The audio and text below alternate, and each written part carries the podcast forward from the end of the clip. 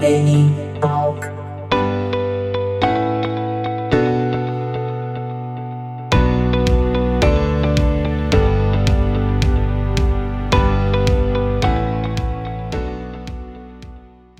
Com o Vaguinho, diretamente de CB City. Vamos falar de música, vamos falar do canal CB, bandas, shows, curiosidades, região do Vale dos Sinos, Porto Alegre, Brasil, América do Sul, continente americano, planeta Terra, Via Láctea. Faltou o bairro Gringos ali no começo. Verdade, verdade. bairro em vários episódios O aí. mais importante é o bairro dos Gringos, em Campo Bom.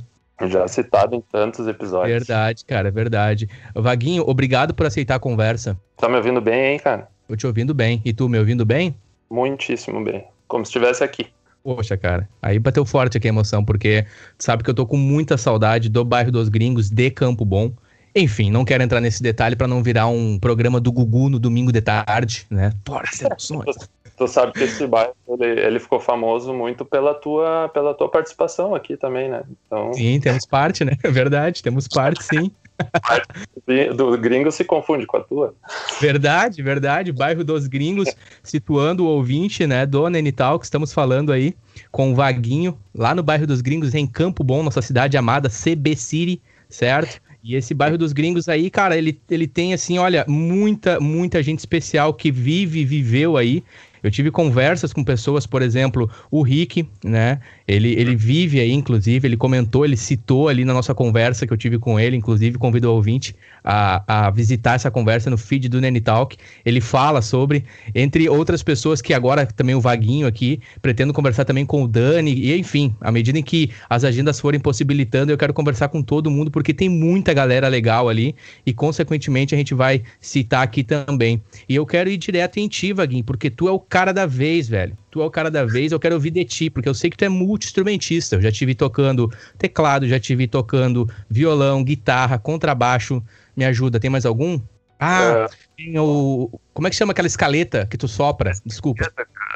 É uma mistura de, de teclado com narguilé, né, cara? tu sopra a ali. Mas, né, é, é, é, aquele negócio, né? O cara não, não tem a voz para cantar e aí tem que compensar em outros instrumentos, né, cara? Essa desculpa é boa, porque realmente, cara, multi-instrumentista e um cara que vai falar pra gente sobre as bandas que já participou e afins, eu quero ouvir de ti qual foi o primeiro instrumento, Vaguinho, que tu aprendeu a tocar? Cara, o primeiro instrumento começou nas teclas. Uhum. Eu até tava pensando esses dias, parando para pensar como é que surgiu isso, até uhum. depois de ouvir teu, teus episódios aí. E foi bem interessante, cara, fazer uma espécie de uma regressão, assim, sabe? De ir voltando uhum. no tempo e, e, tentar entender como que as coisas foram acontecendo até, até, até o presente momento. Uhum. Cara, e é uma experiência, cara, sensacional fazer isso, cara. Até te agradeço por, por ter me uh, proporcionado isso. E aí eu fui tentando lembrar, cara, como, por que o teclado, como é que surgiu, e fui tentando resgatar lá atrás, tá ligado? Uhum. Porque eu foi passando, a gente vai fazendo as coisas e, e a gente não se dá conta desse, do, do, do, do, processo, às vezes, né? E, cara, foi muito massa. A, a, primeira memória que eu, que eu busquei foi, a, foi quando eu era muito criança, muito criança, assim, uns, sei lá, uns quatro anos. Bah! E, uh -huh, e, e a gente tava, uh, meus pais, obviamente, né? Uhum. No, sabe, ali no Parcão, cara, tem aquele ali no, no, no, perto onde agora é os bombeiros ali na época não era tem um galpão ali inclusive tá escrito lá galpão crioulo não sei certo, se tá certo, sim, no, no Parcão, o Parcão, o Parcão old school de Campo Bom, né? Não o Parque do Seio, o Parcão mesmo ali de Campo Bom. Isso, do valão ali e tal. Uhum. E ali, velho, tinha uma banda tocando, cara. Tinha uma banda tocando ali, eu não sei se nem se era Galdério ou o que que era. Que estilo era, obviamente que eu não lembro. E, e, eu lembro de ter ficado ficcionado nas teclas, cara, no, no, no tecladista, na, na, nas teclas ali, no teclado. Te chamou a atenção, te chamou atenção o tecladista. Tu tenta imaginar uma criança Isso. pequena, Isso, a- olhando uma banda, o que, que é normal a criança olhar? Bateria, eu acho, né? bateria, bateria, total. Volta os olhinhos pra bateria. Tava eu lá olhando pras teclas, até hoje, né? Olhando agora eu entendo porquê, mas, né, não, fazia, não faria muito sentido. E parando pra pensar também, cara, eu era muito pequeno, como é que eu tava enxergando as teclas, né, cara? Se não era uma, não era uma banda tipo dominó com aquelas, aqueles Uhum. teclados, uma guitarra. Uhum, Aí, tipo uma guitarra, né? Sei, sei, aham. É, imagino eu que meu pai deve ter me colocado no, no, no ombro dele, em cima, né? E eu sentadinho nos ombros lá, olhando de cima. Uh, que era a visão que eu tinha era atrás da, da banda, tá ligado? Sim. Não na frente. E acho que ele me botou atrás até para não ter tanto por causa do volume, né? Imagino ele, imagino eu que ele me levou lá para trás para assistir de trás para não, uhum. caso do volume a criança ali na frente das caixas de som. Então uhum. a gente tá assistindo atrás e, e, eu lembro e eu tenho essa visão, essa memória de ter visto as teclas ali. E, e aí logo depois disso ele, acho que por, por eu ter demonstrado aquela aquele interesse, ele comprou um pianinho de brinquedo, cara, de madeira. É. Xalingo, essas coisas, sei lá. Xalingo é clássica, pode crer. É, cara, e, e porra, cara, e eu bah, brinquei muito naquele pianinho, cara. Teclei muito ali, até quebrar uhum. os. Eram uns ferrinhos, uhum. e aí quebrava conforme batia com muita força e tal. Saía som? Ele saía som? Sim, sim. Mas saía as notas, sabe? Saía as notinhas certinho, né? Hum. É, não é que nem aquelas guitarrinhas de brinquedo, né? Que, que é umas ah. cordinhas Nylon qualquer. Não, mas era um pianinho, era de brinquedo, mas saía o som, dava para fazer os do ré mi ali e tal. E ali foi, foi, foi o começo, né? Claro, teve em casa a gente sempre, aqui em casa a gente sempre teve muita música, né, de, de uh, em, vez, em vez de estar tá a TV ligada aqui, sempre foi música ligada, cara, o dia todo, velho. O dia uhum. todo sempre na União, Continental. União FM. Isso, Antena 1.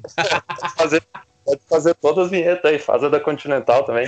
Continental. Rede Pampa de Comunicação. Comunicações. que massa, então era uma atmosfera musical na tua casa. Total, total, cara. E, porra, meu pai, meu pai estudava em seminário, né? Hum. Ele, ele estudou, quase foi padre. E, e, lá, meu, ele, ele tocava baixo tuba, cara, na banda de, da banda marcial. Tinha banda marcial no, no, no seminário dele lá. E no 7 de setembro ele, ele, ele desfilava lá atrás tocando baixo tuba, cara. Tinha quatro baixo tuba, três ou quatro, se não me engano. Tem uma foto muito massa. E Aqui ele era é um instrumento bonito, né, cara? E, é um instrumento bonito e, enfim, eu acho muito, muito, muito massa o som, cara. Baixo tuba, tô vendo as fotos aqui, inclusive convido o ouvinte, baixo tuba, T-U-B-A, pra ter uma visão do que, que é o um instrumento, é muito bonito. Imagina tu ter um hoje, assim, aquele troço grandão, assim, hum, atrás uhum. de cima, sei lá. Porra, deve ser pesado também. Acho que eu nunca vi pessoalmente, mas enfim. E, e, era o baixo, né, cara? E aí, e aí também, e aí outra coisa que ele fazia também era tocar piano, cara. Que ele não, meu pai não gostava de futebol, uhum. então nos intervalos ou coisa assim ele ia lá para a salinha onde tinha um piano e, e, brincava lá. Então as primeiras notinhas ali, os primeiros, a primeira base que eu tive no, no, a, tanto nesse pianinho de brinquedo quanto depois mais tarde foi meu pai que me passou de algumas musiquinhas que ele lembrava e tal até para ler a partitura um pouquinho também ali me Sim. ajudou. E o segundo passo foi, foi depois ali aquela época do plano real ali, quando trocou as moedas ali, que daí ficou quase pareado com o dólar. Uhum. E, e, aí, cara, todo mundo aí da região acho que ia pro Paraguai. Não uhum. sei se tu uhum. lembra. Sim, teve um é. êxodo. Não, um êxodo porque o pessoal não foi morar. Mas só para contextualizar, isso é a década de 90, acho que é Fernando Henrique, né? 94. Isso, 93, 94, por ali. E aí, cara, a galera ia tudo pra lá, quem, né? Pelo menos aqui teve da um região. Dos, teve um boom dos 1,99, desculpa te interromper. Teve um boom dos, dos 1,99, 1,95, tudo por um real. Isso, exatamente. Aí, claro, veio. Ele, o pai não foi uma vez só, ele foi, eu acho, no máximo, que, até porque não tinha muitas condições também. E numa dessas ele trouxe um aqueles teclados Cássio, com, com hum. as teclinhas coloridas, cara. Ah, velho, eu gastei aquele teclado, cara. Meu Deus. Aquele, ali e uhum. ali, ali, ali foi massa. E aí eu comecei a fazer aula lá no, no, no, no saudoso Centro de Cultura também. Olha aí, rapaz. Assim como os guris já citaram ali também, Isso. eu ia lá era pra tocar violão, ia lá pra tocar piano. Tu ia pra tocar piano. Só uhum. um parênteses aqui: o Didio cita, o Biel cita, se Sim. não me engano, acho que o Rick eu não lembro, acho que o Rick não. Mas enfim. O pessoal que já foi, assim, participou, já foi entrevistado aqui, a maioria campobonenses que nos escutam, provavelmente muitos tiveram um, digamos assim, um momento de aprendizado no Centro de Cultura em Campo Bom, né? Ah, e eu tinha uns 10 anos, eu acho, 9, 10 anos nessa uhum. época. E, cara, eu ia pezito pra lá, aqui do Gringos ia pra lá, ou de bike. E, porra, tinha um pianão lá, né, cara? E, uhum. acho, mas uh, eu fiquei fazendo um ano daí nesse, nesse curso. pouco tempo, né? Uhum. E aí trocou o professor, cara. E aí, bah, adorava aquele professor. E aí o outro que entrou, eu não. Não, não simpatizou. Não, uhum. não bateu. E, bah, a uhum. criança é foda, né, cara? Da, não, mas é super natural, é super natural, te entendo, Vaguinho. E é ah. muito mais sobre a questão da diversão, né, cara? Criança é diversão, né, meu? Se tu não tá te divertindo, velho. E acho que é a melhor maneira de tu aprender também, meu. Uh, só um parênteses aqui, velho. Cara, eu fiquei muito feliz pra, de ouvir, assim, a questão da influência do teu pai. Qual é o nome do teu pai, Vaguinho? Pedro, cara. Pedro.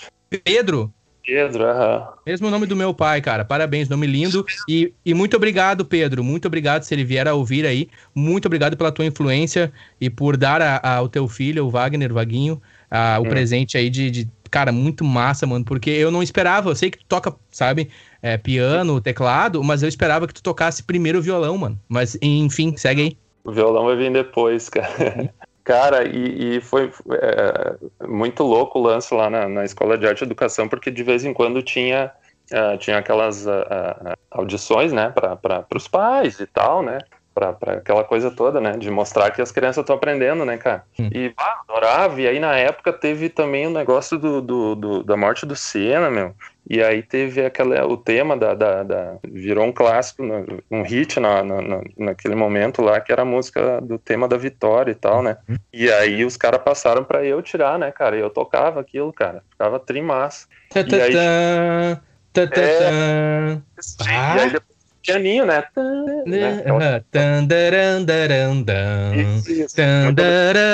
né? Tu tocava toda ela, meu? Tocava, meu. Aí, Obrigado pela ajuda. Obrigado pela ajuda. E, cara, eu chegava em casa, eu ficava tocando, né, cara? Uhum. E, meu, aí chegou perto de uma dessas audições, cara. Olha que louco isso. Aí, qual foi a ideia que eles tiveram? De, de, de fazer umas, umas jam, né? E aí juntaram, tinha, juntaram o professor de flauta, e aí era para eu tocar esse som no piano, imagina. E aí tinha duas guriazinhas, duas gêmeas, que até hoje eu não sei quem, quem, quem são, e elas foram, foram ali com as flautas doce, cara. E aí tenta imaginar, velho. Era, a ideia era, era eu tocar, né, o tema da vitória no piano e elas fazendo as flautinhas doce, cara, as duas. Velho. Aí eu começava a minha parte lá nos ensaios, né?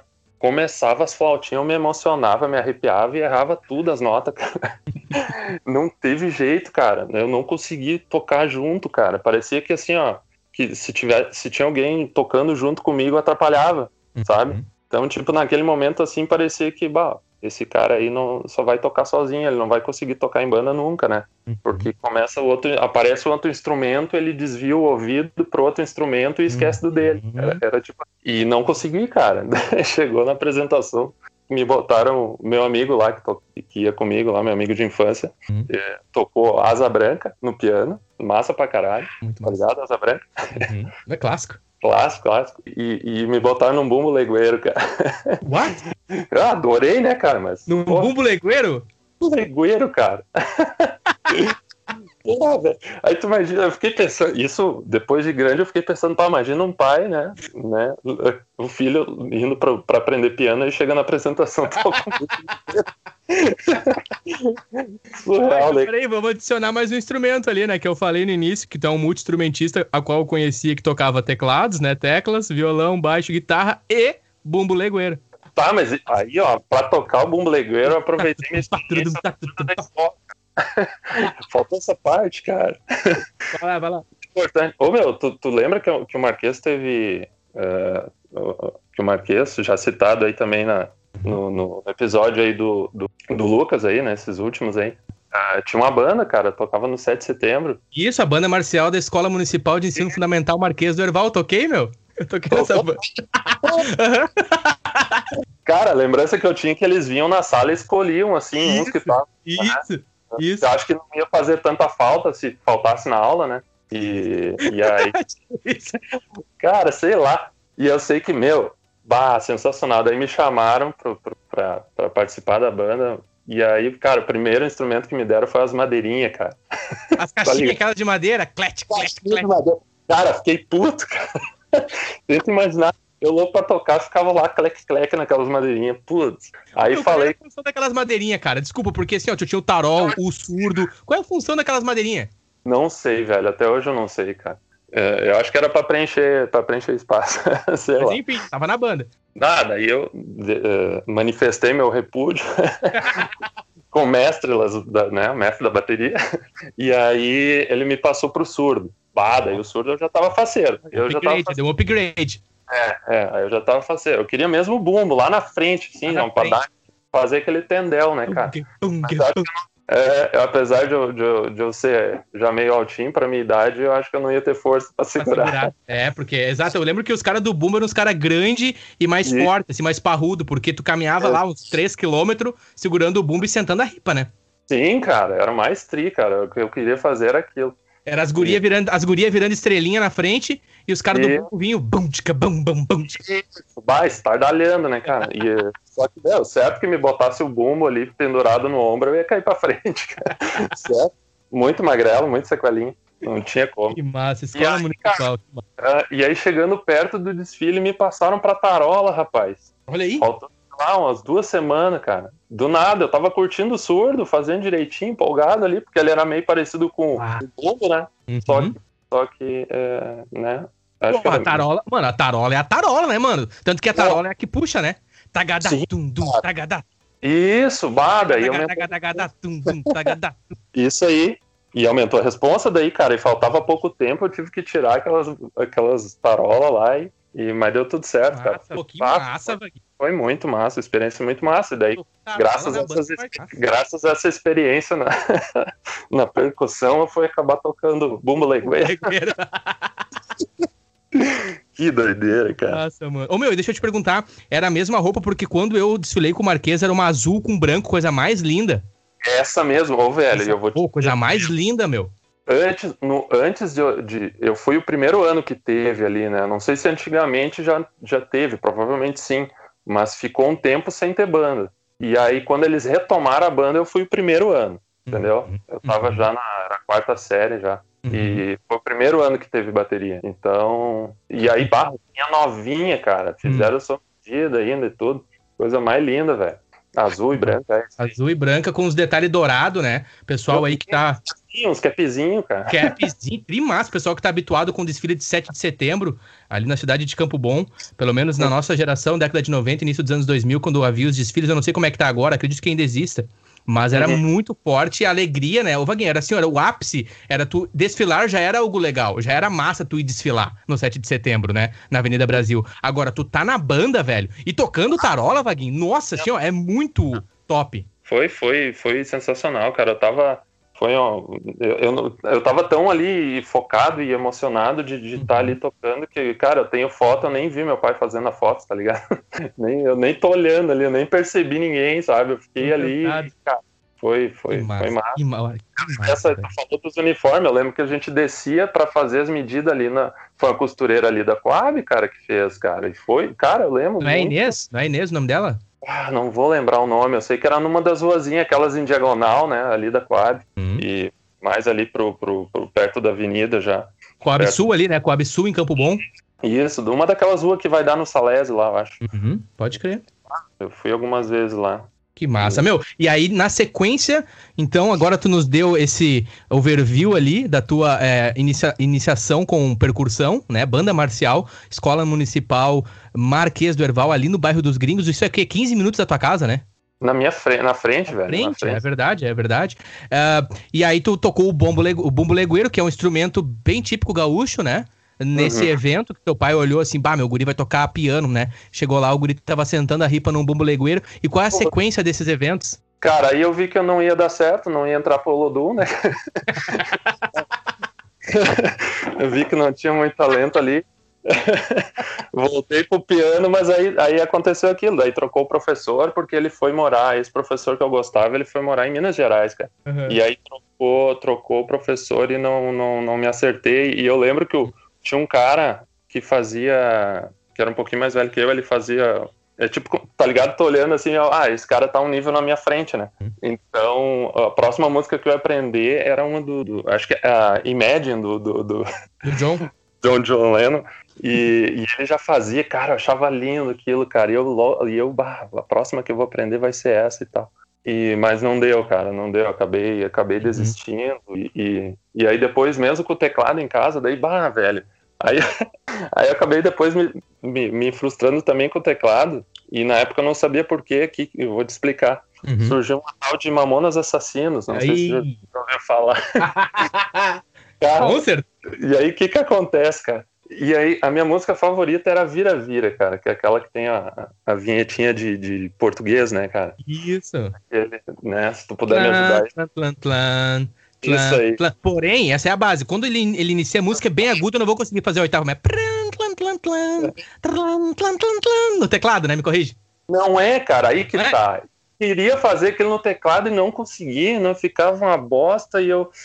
Ah, cara, aquele efeito na guitarra, velho, com distorção. Guitarra. Ah, olha e aí, eu, eu achava, até hoje eu achei que era no teclado. E anos depois que eu fui me dar conta do porquê que eu não me acertei com o teclado. e aquela casa, cara, aí eu ia na casa desse meu amigo que tocou Asa Branca, ele também tinha o tecladinho dele, do, também do Paraguai, também com os botãozinhos coloridos. Era Cássio? Cássio, né? Sim, Cássio também, só que era, era outro modelo dele. e aí e aí a gente queria nessas de, bah, meu, a gente ficou fissurado ali no, no Mamonas e queria tocar aquilo e não dava certo e não entendia por quê. Claro, o cara ouvia aquela música e não sabia nem que instrumento que fazia aquilo, e a gente achava que dava para fazer no teclado e não dava. Enfim, numa dessas eu acabei, acabei deixando de lado o teclado também, uhum. né? E aí, e aí se por, um, por bons anos ali eu fiquei totalmente parado. Tipo, não tocando nenhum instrumento daí? Nada, nada, nada, nada. Nada?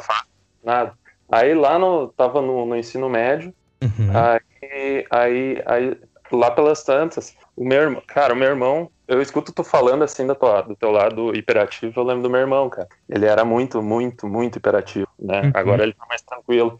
É, o Rebelder aí, muita Rebelder. gente uhum. deve conhecer e tal. Um salve para ele, quero conversar com ele também. Já fica aqui o convite público. Sensacional. Uhum. E, cara, o que que ele faz? Ele não parava quieto. E aí, ele vivia fuçando as coisas, tudo, né? E numa dessas ele já com uma certa, sei lá, uns 12, 10, 12 anos também, ele já conseguia subir na cama para ver o que, que, tinha no alto do roupeiro. e lá ele descobriu um violão, cara. Um violão que a minha mãe tinha, ou comprou, quando ela tinha uns 18 anos, cara. Eu calculo deva ser naquela época dos hippies lá. e aí, calculo eu. E ela comprou, comprou, ganhou, não sei, não, não lembro exatamente a história do violão. Eu sei que ela uhum. Eh, comprou, enfim, ela tinha esse violão e nunca tocou. Nunca tocou, mas estava lá guardado. E numa dessas, o meu irmão mexendo nas coisas, opa, tem um violão aqui. Olha aí. Vou tocar, sabe? Vou querer uhum. tocar.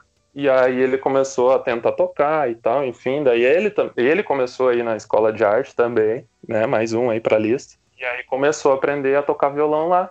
Uhum. E na época minha irmã estava num, num, num, grupo de, de, de jovens da, da, igreja e também queria aprender a tocar violão, clássico, né? Grupo de jovens de, de igreja uhum. tocar. E aí ela, ela também daí começou a aprender violão, só que ela canhota, né? Daí tinha que ter um outro violão para ela. Olha aí. E cara, e é engraçado, foi juntando as coisas. Daí meu irmão tocando violão em casa, minha irmã tentando aprender, uhum. eu na escola, daí já no ensino médio, a gurizadinha tocando no, no, no intervalo. Uhum. Né? Em qual escola, Vaguinho? 31 de janeiro, no rapaz. 31, olha aí.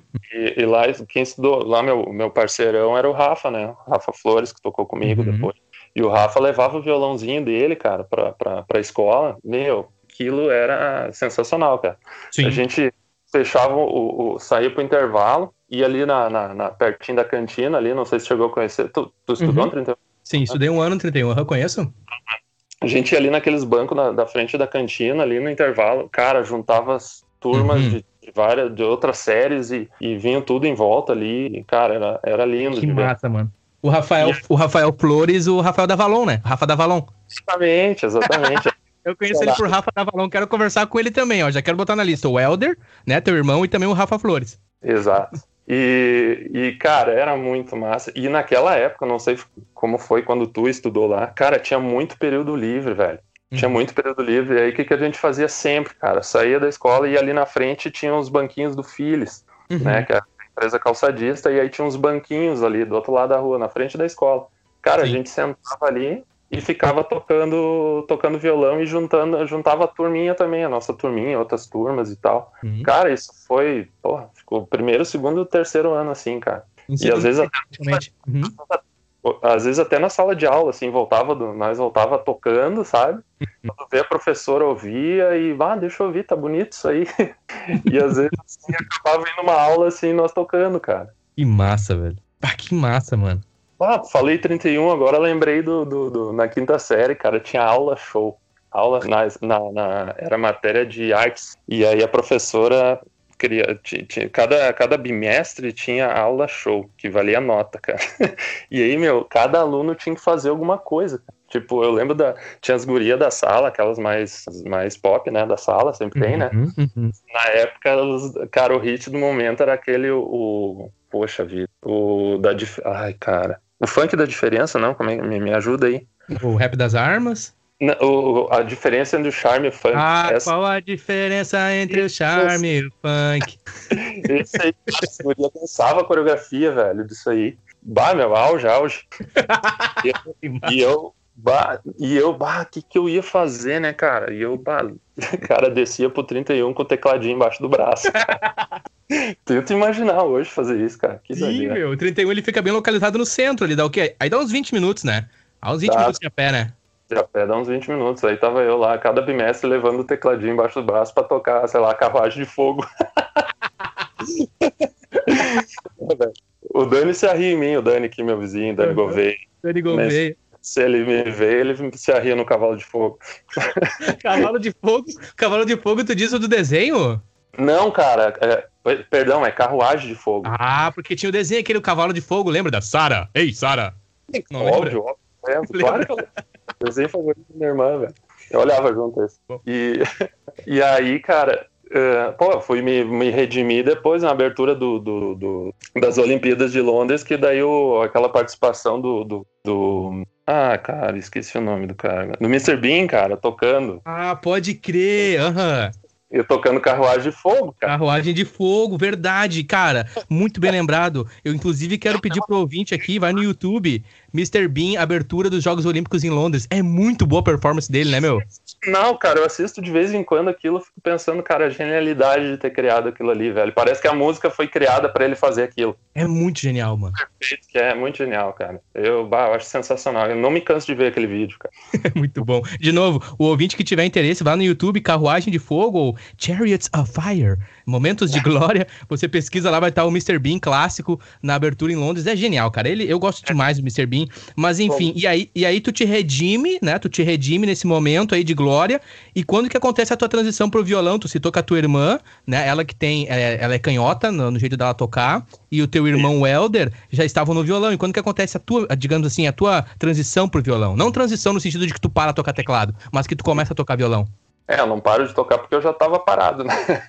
Mas eu, já tava parado. Mas aí, cara, aí foi, foi, foi essa soma de, de fatores, né? Daí o Rafa tocando ah. violão na escola, uh, o meu primo também que estava estudando comigo lá, que foi bem legal também. Uh, admirava tanto, tanto ele quanto o Rafa. E, e, e, os dois tocavam violão e eu achava aquilo né, demais. E aí chegava em casa, tava meu irmão tocando violão também, e a minha irmã, eu falei tentando, né? Porque, cara, foi passando um mês, dois meses, e, cara, o som que ela tirava do violão era muito ruim, cara. era muito ruim. E aí chegou um ponto assim que eu ficava pensando, tá, será que o violão que é ruim? Ou, ou, ou ela. Que... Isso, eu pensava, será que não tá desafinado? Cara, numa delas, eu, eu até falo que ela é uma dos meus é, é, foi um dos meus principais incentivos para querer tocar violão, porque me deu vontade, eu me indignei, cara. Eu peguei de tarde o violão do meu irmão, e ele estudava de tarde. e eu me indignei, cara, não é possível que é tão difícil assim. Daí... e aí eu peguei o violão, cara. Peguei o violão do meu irmão, daí, óbvio, né? Que era o uhum. da minha mãe. E fiquei a tarde inteira tocando uma música, tentando. Peguei a revistinha lá, as revistinhas clássicas, né? Uhum. E, e, e, fiquei numa música lá que eu olhei que tinha umas três notinhas, quatro notinhas lá. E fiquei, que era uma música do, do, do, do Pato Fu, cara. Olha aí. Ela toma um café com Guaraná. Não esse é o nome da música, mas era o refrão, acho. Uhum.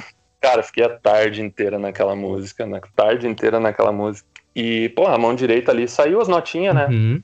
E aí, mas a mão direita ali, não, não tinha jeito, não tinha jeito. No caso, no caso a esquerda saiu as notas porque tu já tinha os shape dos teclados, mas a direita, na que vai o ritmo, tava com dificuldade, a que segura a palheta, digamos. Exatamente, que eu nem sabia que era o ritmo, né? Depois que eu fui entender que a mão direita no violão, pro destro, é o ritmo, né?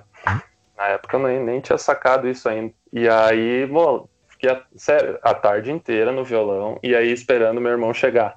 E aí que, que o meu irmão chegou da aula, do 31 também. Uhum. E aí eu perguntei para ele, pedi umas dicas para ele, cara, meu irmão pegou um papelzinho, pegou a caneta e fez as setinhas, duas para cima, uma para baixo, para cima e para baixo. Ele fez aquele movimento clássico, que era o jeito que eu ia fazer com a mão direita. Cara, e aí deu certo, cara. Daí comecei a fazer aquele ritmo ali, e aí ficou bonitinho, gostei, daí já fui peguei outra música já, que eu não aguentava mais aquela.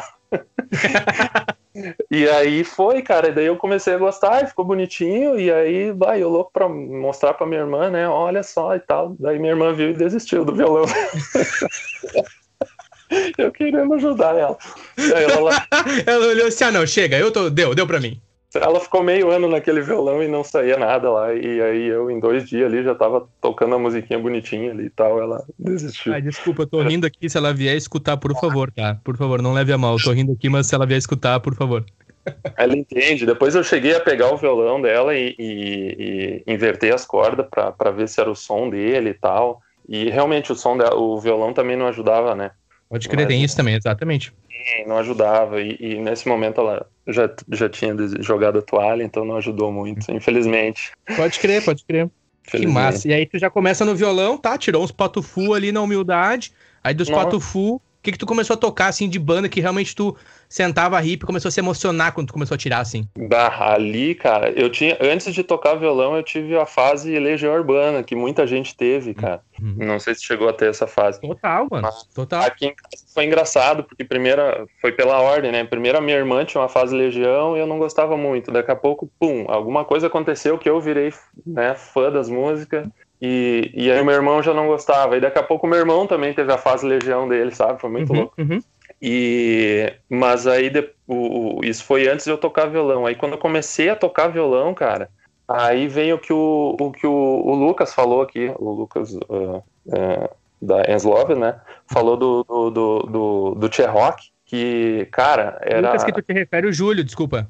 Isso, cara. Bah, duas vezes eu falo Lucas e, e é Júlio, é isso aí mesmo. Júlio, isso, o episódio que eu tive com ele, o NT41, Júlio César. Uhum. Isso, antes eu falei Lucas também, eu tava falando do. Do Júlio. Uhum. Do Júlio, cara, eu troco uh, que, nem o, que nem o Didio fala, né? Às vezes o cara pensa que é X e é Y. Muito bom. O Didio é o episódio NT37. Matheus Menezes, um salve aí, ouvinte. Pode ir lá no timeline do Nene Talk, no feed, lá tu vai ter todas essas conversas. E, cara, enriquecedor. E aí tu, tu praticamente começou a tocar Legião Urbana, na verdade, tu já conhecia, mas não tocava. Tu tocou no violão Legião Urbana, meu? Tipo assim, atordoou geral ou não? Não cheguei a tocar porque na época ali que eu comecei a tocar violão, eu tava na, na, na fase uh, Tchê Rock, né? Tchê Rock! Foi uma cena muito forte, cara, de, de, da, da, da, da, galera da escola ir, ir, ir nos shows, se mobilizar por, por ingresso. Porque, cara, eu lembro de um que foi o, o primeiro Tchê Rock que teve, cara. Dava para trocar não sei, um quilo, dois quilos de alimento por ingresso, cara, na loja da Broadway em Novo Hamburgo, cara. Broadway era na loja de jeans, uhum. ali na, na, na perto do, do, do, da praça ali. E a galera pegando o ônibus, indo para lá, trocar, carregando aqueles quilos de alimento. para trocar por ingresso e, e, o show foi no. Nossa, como é que era o nome do lugar? Planeta 2000. Não sei se tu lembra. Bah, era um troço ali na BR-116, cara lotadaço, lotadaço, assim, acho que teve gente falsificando ingresso e deu muito mais gente do que cabia no lugar, velho. Eu sei que bah, a uhum. galera caiu, teve, teve uma menina da, da escola ali que, que quebrou a perna e tal. Ah. Caiu, a galera acho que pisou, sei lá, sabe, foi um uhum. troço. Ah, muito. Uhum. E na época a, a, gente escutava muito isso, cara. Muitas essas bandas, uh, do, que teve uma, uma cena bem forte das bandas do sul, né? E acho que é ali que surgiu acústicos valvulados, uhum Comunidade, Bideobaldi. Acho que o Bideobaldi, exatamente. E, cara, várias bandas ali, teve uma cena forte, então nós escutava muito aquilo, e depois também entrou uns reggaezinhos, Chimarruts, uh, Mascavo também, que Mascavo. já... Então, era, era, essa, era essas músicas que a gente tocava naquela época. Pode Mas, crer. sem nunca ter, a gente não teve essa pretensão de, de banda, sabe? Uhum. Era só coisinha ali da escola e sempre ficava bonito. A gente gostava, pelo menos. Sim. Mas não chegamos a ter nenhum, sabe, nenhuma nem, uh, algo que puxasse a gente para tocar em banda, sabe? Deixa eu te perguntar, nesse ah, período, nesse período tinha alguma banda em Campo Bom que vocês olhavam e tipo assim, bah, olha só os caras estão fazendo, a gente vai fazer também, ou não? Ah, do, do, nossos, assim, a nossa gurizada da escola não tinha, sabe? Não, não teve uma tudo... banda que vocês pudessem, digamos assim, ser influenciados, banda local que eu digo. Não tinha, cara, era uma coisa para nós era muito distante, sabe? Uhum. E aí depois, um pouquinho depois que eu, que eu, que eu me formei e tal, o meu irmão, na, já na, na, no ensino médio dele, daí ele começou, aí ele recebeu um convite para tocar baixo numa banda de um, de um, de um vizinho aqui da, da, da, do Gringos também, uhum. ali na, na frente do Rosa ali ele morava, Marcelo Wilbert, se ele ouvir esse áudio, ele sabe da importância que ele teve. Marcelo e, Wilbert. É, esse aí. Ele era um pouco, um pouco mais velho que nós, ele participou de uma ele cena... Mora, ele mora na Santa Maria ali, não mora? Desculpa, ele mora na Santa Maria. Eu não sei se ele, onde é que ele, se ele tá morando ali. Morava, que... morava, perdão, morava na época. Isso, quase na frente do, do Mercado Rosa. Isso, quase, eu sei porque eu já ouvi ensaios ali na casa dele. Se é o mesmo cara que eu tô falando, barulho ali na casa dele. Ó, oh, então provavelmente era essa banda do meu irmão. eu era criança, bem criança, e eu passava ali, olha só, bateria, a bateria e o barulho. Eu me olha lembro. Aí, uhum. Era no baixo. Ah, e o nome da banda era Rebeldes, cara. Por isso que meu irmão ganhou o apelido. o nome da banda, peraí. O nome da banda era Rebeldes. Sim, só que muito antes de ter o RBD, né? Exatamente, ou seja, muito antes da novela do SBT que popularizou RBD. Cara, olha só que. E aí o teu irmão, o Helder Rebelder. Total. Isso, aí que ele virou o Rebelder por causa. Troca... Trocadilho sensacional, que eu não sei mais, que é. mais super criativo. Essa banda aí. E era uma, era uma mina tocando batera, a Julie, tocava. Bah, a mina brava, falava mal do Kurt Cobain, ela tacava a baqueta em ti, cara. a mina era violenta, velho. Vai, tocava bem. E, bah, massa o projeto. Ali que eu comecei primeiro a ter uma. uma, uma eu ia nos, em alguns ensaios e tal, mas mesmo assim, para mim, parecia uma coisa muito distante ainda. O cara deu um baixo pro meu irmão, emprestou o baixo, né? Uhum. Adivinha? Tonante. Tonante. claro. Nossa! Desculpa aí, ô, ô Helder, mas tamo junto, irmão. Ah! Tá louco, velho. Pode Cara, crer, o tonante na humildade, pode crer. Sensacional. E aí, ali eu comecei um pouquinho a ver como é que era, mas eu, eu não me imaginava, né? É. Tocando e tal. E aí, juntando de novo, né? Os fatores que foram se somando, né? Aí, meu irmão ali tocando, tocando na banda, que eu ia um que outro ensaio. E Uh, aí nessa época eu já comecei a ouvir, ouvir Blinqueira, né, meu? Blink-182, ah, conheci uhum. ali. E na, época também tinha Offspring muito forte. E, e... Green Day, imagina, Green Day também. Bem, também. E, e eu já tava, e eu tocando violão naquela época, eu já tava me dando vontade de, de comprar uma guitarra, cara, para tocar Kids Aren't Alright. Aquele riff do Offspring, uhum. tá ligado? Cara, aquele riff ali eu ouvi, eu, ah, cara, e aí eu fazendo violão não é a mesma coisa. Não, não, não é. Não. Cara, e aí eu já me dava vontade, aquilo já tava me dando vontade, né? Mas eu, bah, o que, que eu vou fazer com a guitarra, né? Uhum. E aí, cara, daí teve show na praça, cara. Antes de ter o palco ali, né? Tinha aquele montado, né? Uhum. E aí tava eu na, na, na, na saí do, do trabalho, fui lá ver, eu aquela. Eu trabalhava ali perto até. Uhum. E aí eu vi aquela passagem de som, bumbo e caixa, aquela coisa de tarde já, né? O bar, uhum. vai ter lá, né, cara? Aí saí do trabalho, eu acho, fui direto ali. Acho que eu nem fui para casa. Ô, Vaguinho, deixa, deixa eu te. Deixa, me ajuda. O palco era montado ali naquele espaço onde tem o, o termômetro hoje. Porque a praça, o Largo Monsvetter, ele estava em construção. O palco ele era construído ali na sequência daquele espaço da biblioteca pública, bem no centro de Campo Bom. Tem um termômetro ali, né? Tem até um monumento ali a, a um religioso, ali que era construído um homem religioso, enfim, de uma religião e fala. E aí tem um monumento, mas ali era construído palco, né? Me corrige? Exato, exatamente ali. E aí cheguei ali, cara, tava tocando o que depois eu fui descobrir, a tal da Genaros. Olha aí! Cara, velho, aquilo ali, velho, meu Deus, eu, eu reconheci os guri da, da, da, da, Eles cantavam na igreja, não sei se tu sabe dessa parte, não. da história da Genaros com os irmãos ali, o, o Toco, o Isma e o, o Rick. Uhum. É, eu não sei se. Eu lembro do Rick e do Toco cantando uhum. na, na, na, igreja em sábado, num sábado de noite. Quando tu diz igreja, só para situar, igreja católica? a católica matriz ali. Do, a matriz do... ali na, no Santa Terezinha ali, bem na Brasil. Essa mesmo, essa mesmo. E, e aí, numa das vezes ali de noite, eu devo ter ido com a minha mãe, eu acho. Uhum. E aí eu vi aqueles caras tocando com bateria dentro da igreja, cara. Eu achei que Nossa. massa, velho. Sabe? Eu, barulheira, eu curtindo aquilo e tal. Porque e o sábado eu... era mais jovem, né? Desculpa, o sábado era mais jovem, né? A missa do sábado.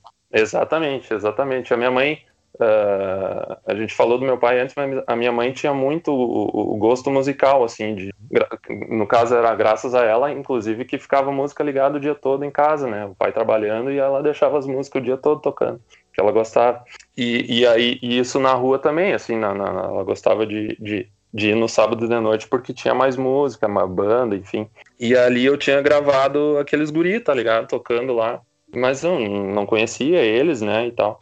E aí eu chego aquele dia na, na, na praça ali no palco, programação de Natal, bandas locais, tá tocando. Eu reconheci os guris, bah, aqueles guris da igreja aqui tocando, mas o meu, a música nada a ver, né, cara? Os caras sentando a lenha, tocando ali. Qual é a música que me marcou bastante aquele dia? Foi a do, do Time Bomb, cara. Time Bomb? Do... Time Bomb, cara. Ah, não, pera aí. Bah, Time Bomb do Rancid? Na caralho, mano. Sim, meu. Ele, cara, eu acho sensacional, eu curtindo.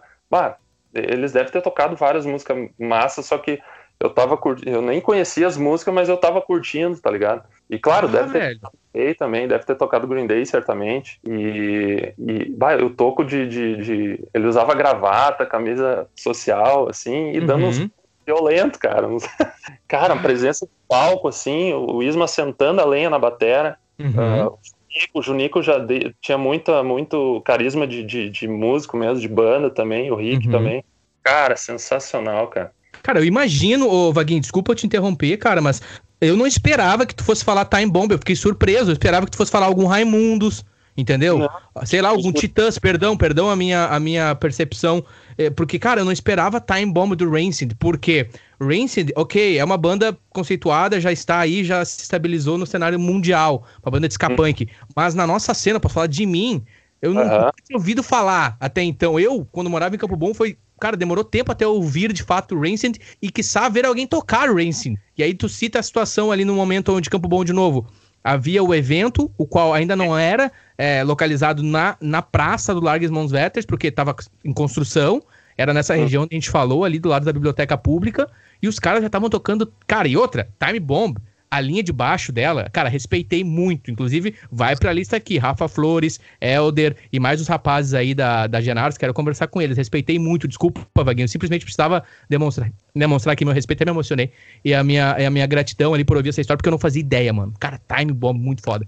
Eu sou muito grato por eles uh, e pelos guris ali, porque foi foi esse show, esse momento ali que me deu um, um estalo de, cara, sabe, de aproximar aquela coisa de eu, de, de eu escutar uma banda, escutar as músicas que eu gosto e, pô, é possível eu também tocar, entendeu? Ter uma banda, entendeu? Ah, tá. Ali, pô, eu conheço aquela guri da igreja, eles devem ser daqui, da, de Campo Bom, agora estão ali no palco fazendo um baita show.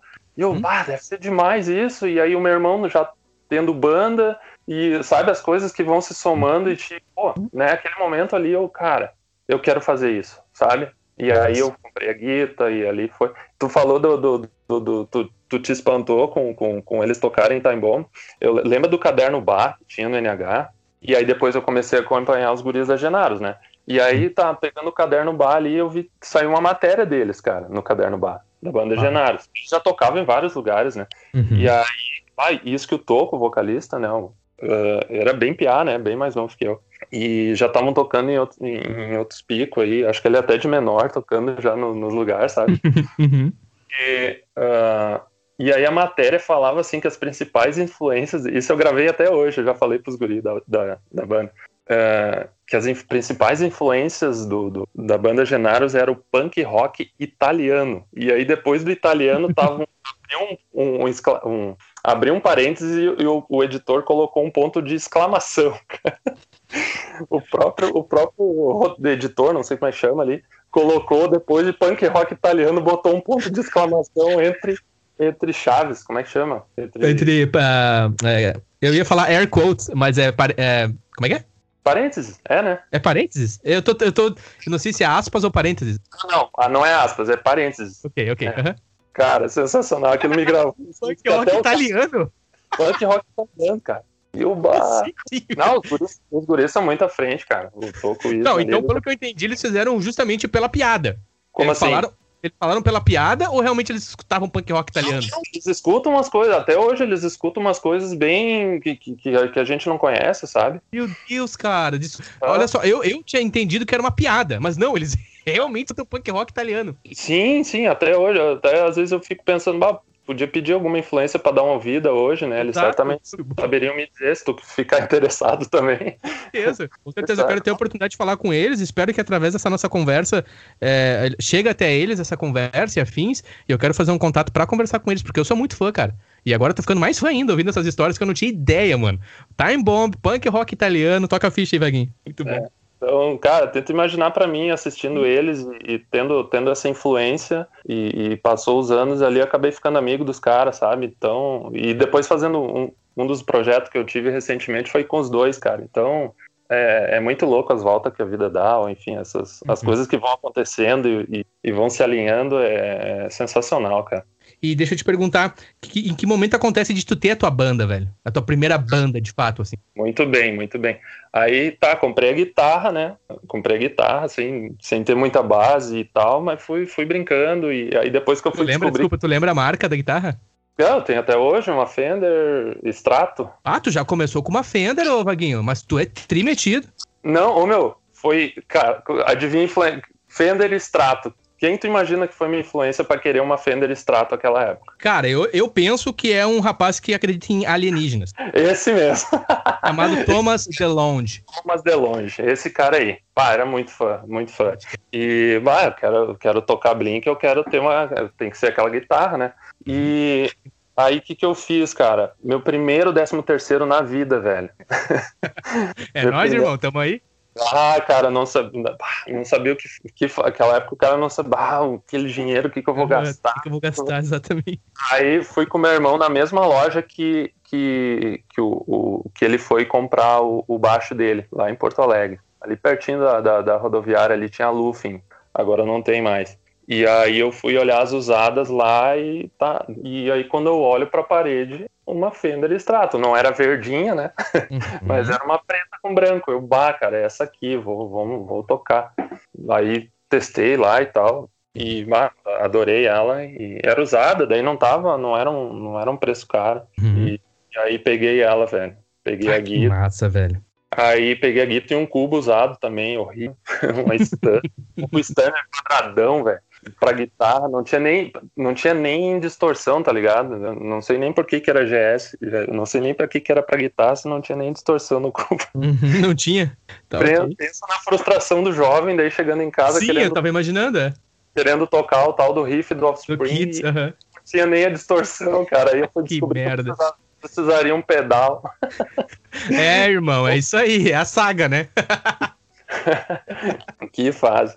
E aí fui brincando, brincando, e aí, cara, eu não sei te dizer, eu até esses dias eu tava conversando com meu irmão de como que surgiu pra gente formar a primeira banda, porque a primeira banda que a gente teve foi, daí eu tocando guitarra, o meu irmão uh, tocando baixo, né, uhum. e o, o, o Dani, nosso vizinho, Dani na bateria, e eu até hoje eu não lembro como surgiu isso, nem sabia de como que eu descobri que ele tocava bateria, não lembro como foi esse processo, e até numa conversa com ele provavelmente a gente vai saber. E ele apresentou o David, David Solos. Hum, DVD. DVD, que provavelmente ele conheceu da escola. E, e aí eu, começou os ensaios aqui em casa na garagem. E aí essa banda foi a Conduta, que foi mencionada aí pelo Rick. O Rick Cardoso. menciona. Uhum, o Rick menciona. Inclusive, de novo, quero convidar os ouvintes. Vá lá no feed, escute a conversa com o Rick Cardoso, que vai ter muito mais detalhes e histórias engraçadas também, porque o Vaguinho e a banda Conduta são influências na minha primeira banda junto com o Rick.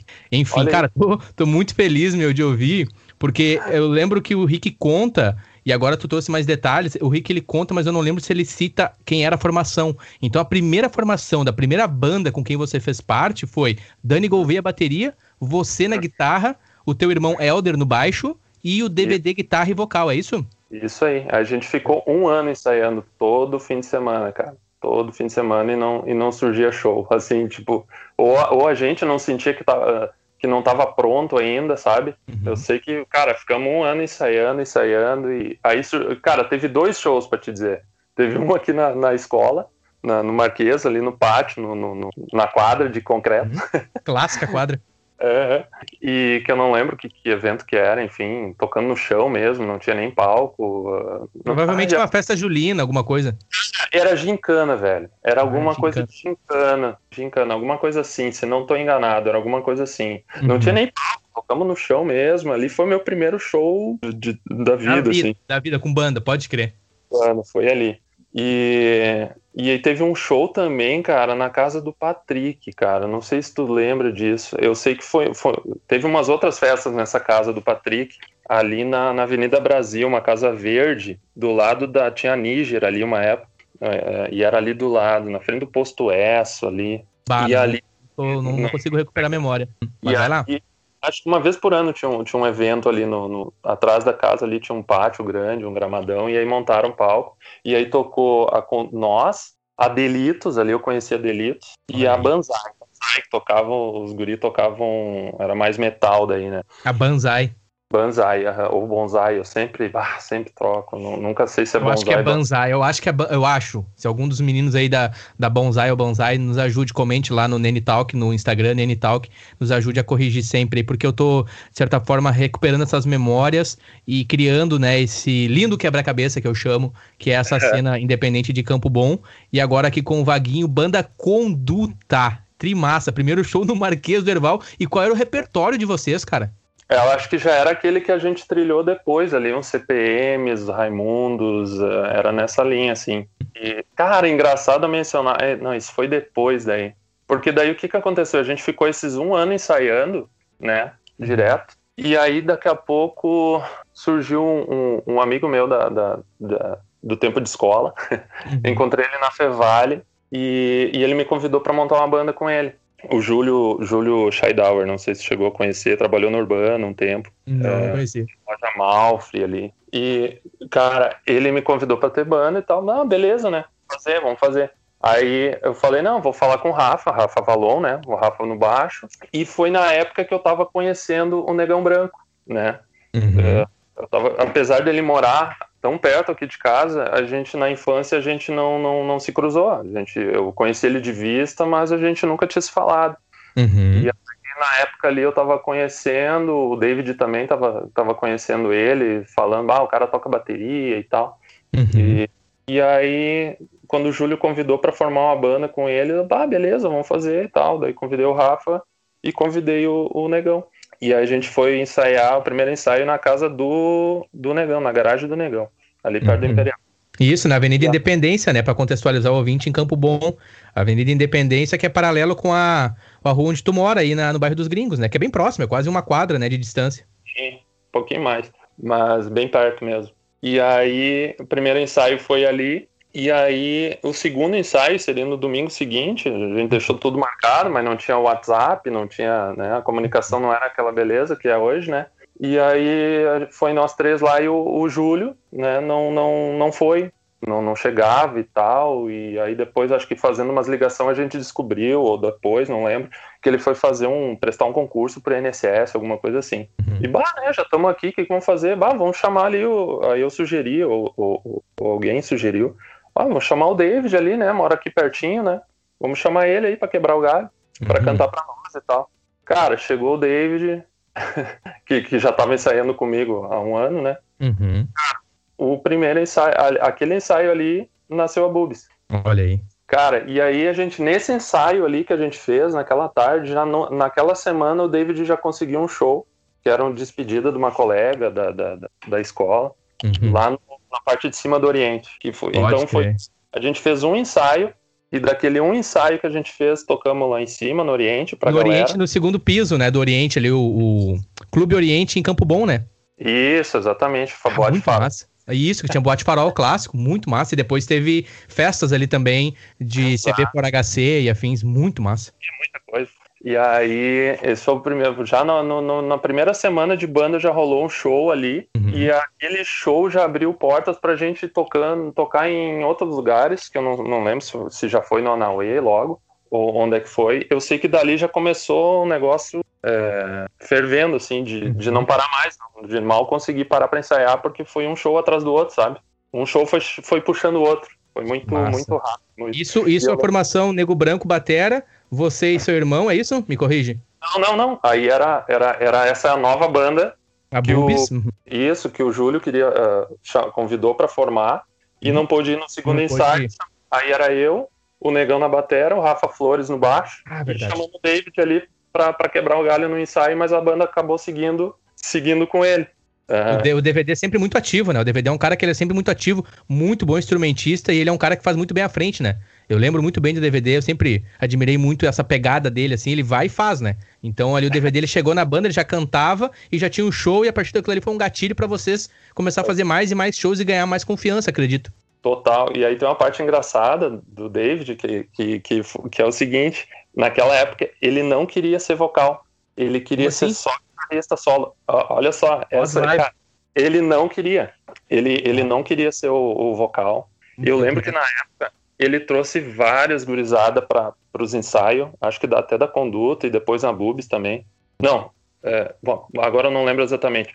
Mas uns ensaios, é que tanto uma banda quanto outra, depois dos ensaios, acabou sendo tudo aqui na garagem de casa, né? Uhum. E, aí, e aí o David trazia uma galera para cantar pra, pra, pra... pra, fazer teste e tal. Uhum. Isso e tal. E teve tanta gente cantando, não lembro quem veio, quem, né? Enfim. Uhum. Mas uh, a banda queria ele cantando, entendeu? Sim. Nós curtíamos ele cantando e queria ele cantando e incentivava ele a cantar. E ele não queria. Queria ficar só na guitarra. Só na guitarra queria... solo. Isso, queria fazer solo, queria ficar focar na guitarra e não queria cantar. Aí o que aconteceu? O primeiro show da Boobs, esse lá, acho que foi esse show aí, lá, lá, lá no, no Oriente, em cima. Terminou o show, cadê o David, né? Sumiu. Sumiu o David. Ué? Pô, cadê, né? E agora? Cadê o guri, né? Daqui a pouco volta ele, com a boca toda borrada, parecendo Coringa. um sorrisão no rosto. Cara, a primeira coisa que ele me fala assim, rindo, né, pra mim, eu acho que eu vou ser vocalista mesmo.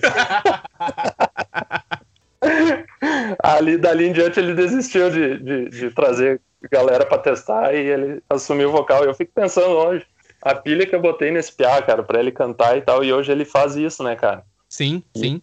É, eu fiquei pensando, imagina, Nossa. né, cara? Ele, ele, descolou, ele descolou um beijo ali, provavelmente, né? É, na festa. E aí ele percebeu que sim, ele tem potencial, tanto que sim, ele tem muito potencial, o DVD.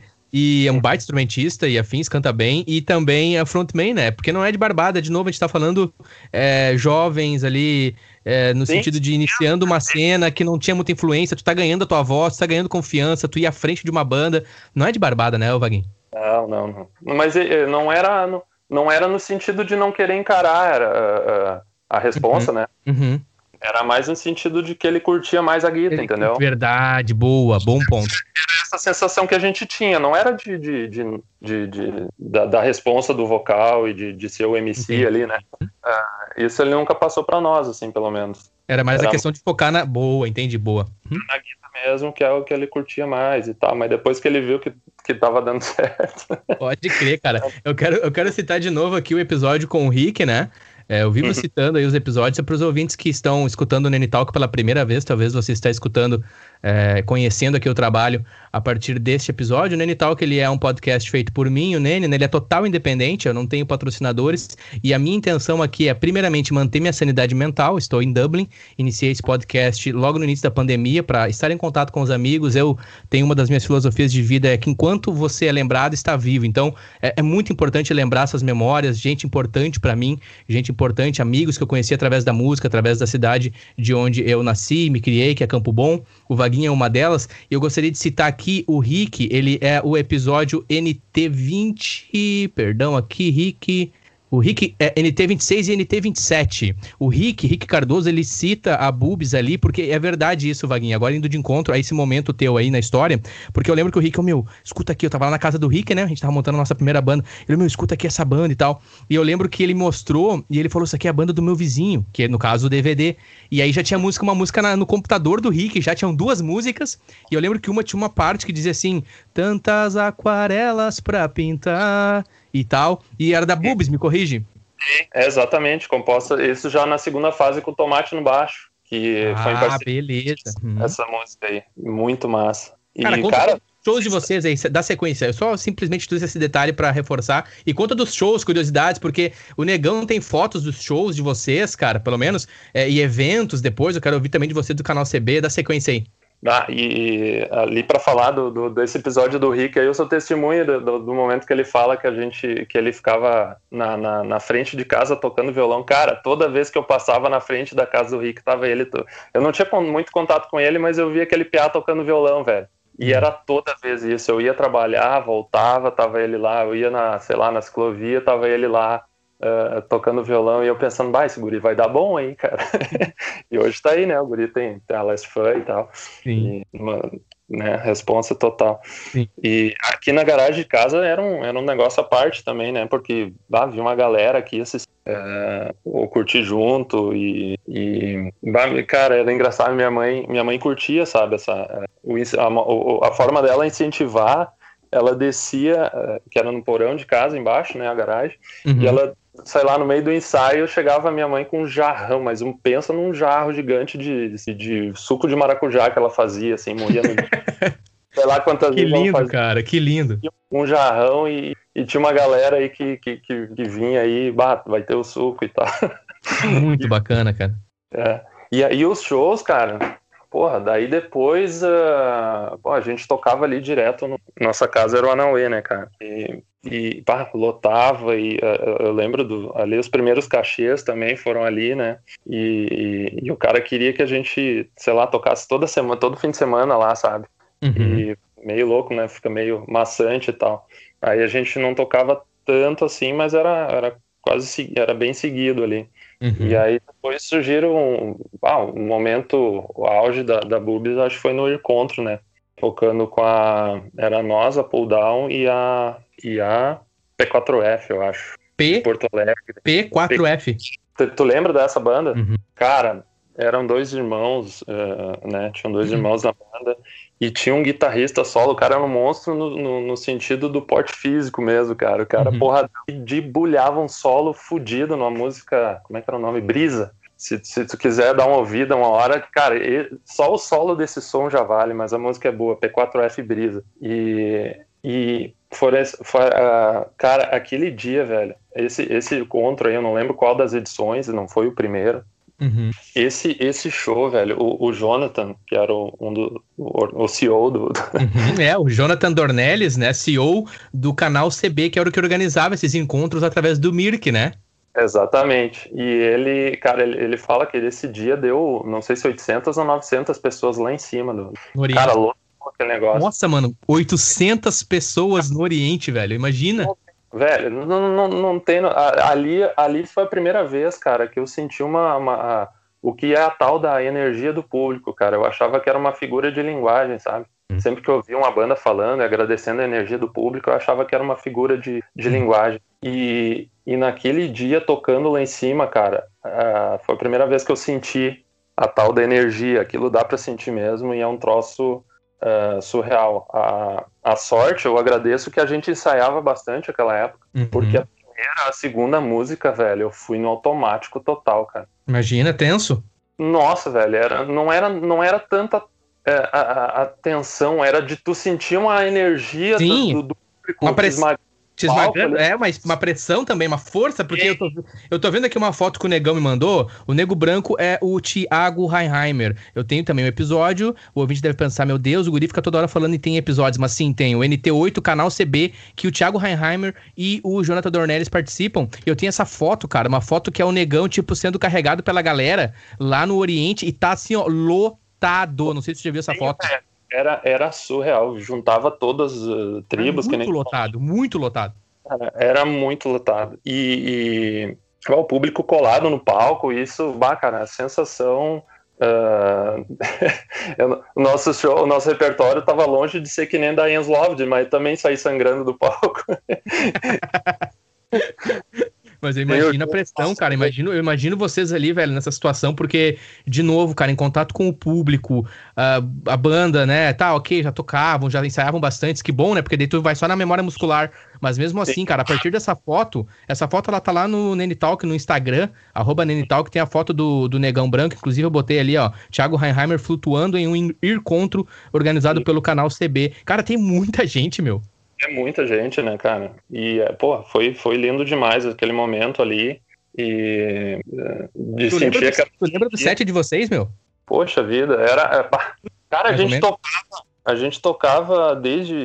A base era o CPM, né, cara? Era o, o que se escutava na época. Aí entrava Raimundos, Blink, uh, e, e qual, qual, The Used, cara. Nós tocávamos The, The Used. Used. Aham. Bate umas coisinhas mais complicadinhas de fazer. Eu fazia aquelas harmônicas na guitarra, até hoje eu não sei como é que eu fazia aquilo, mas saía, cara. e, cara, sem equipamento direito, cara, nós usava, tanto eu quanto o David, a gente usava Zoom 505, cara. Lembra desse Eita, pedal? O pedal da Zoom 500, nossa, sim. Horrível. Nossa. Inclusive, no segundo encontro que a gente tocou, no segundo encontro, que foi o último show da banda, uh, ele. Acho que foi o último. É, foi. E aí o, o David tava com o Zoom, o, o modelo 2 já, o moderninho, né? Uhum. Emprestado de quem? E aí passamos som lá e tal. E aí, cara, na hora do show fomos tocar, cadê o pedal? Alguém passou a mão no pedal. Bah. Ah, aí tu imagina, bah, e agora, né, cara? E aí. Nesse uh... pedal que era o Zoom 505 no versão 2? Isso, que era o do David. O meu tava. O meu acho que eu tirava ele na hora de. E aí trazia ele pra hora do show mesmo e botava. Era o pedal ali. pretinho, né? Era o pedal pretinho, assim e tal. Eu tô ligado, parecia uma pata de camelo. Uhum. o pretinho era o primeiro. Acho que esse dois já era um, meio um, um, graf... um dourado, assim, um prata. Dourado não, prata, perdão. Prata, verdade. Verdade, é. prata. Passaram a mão no pedal, velho. Passaram a mão no pedal. Bah, e agora aquela mais tensão ainda pra pré-show, né? Sim. E aí foi num dia que era nós, nesse, nesse encontro que a gente tocou, era nós, a, a banda Lise, que era o último show deles também.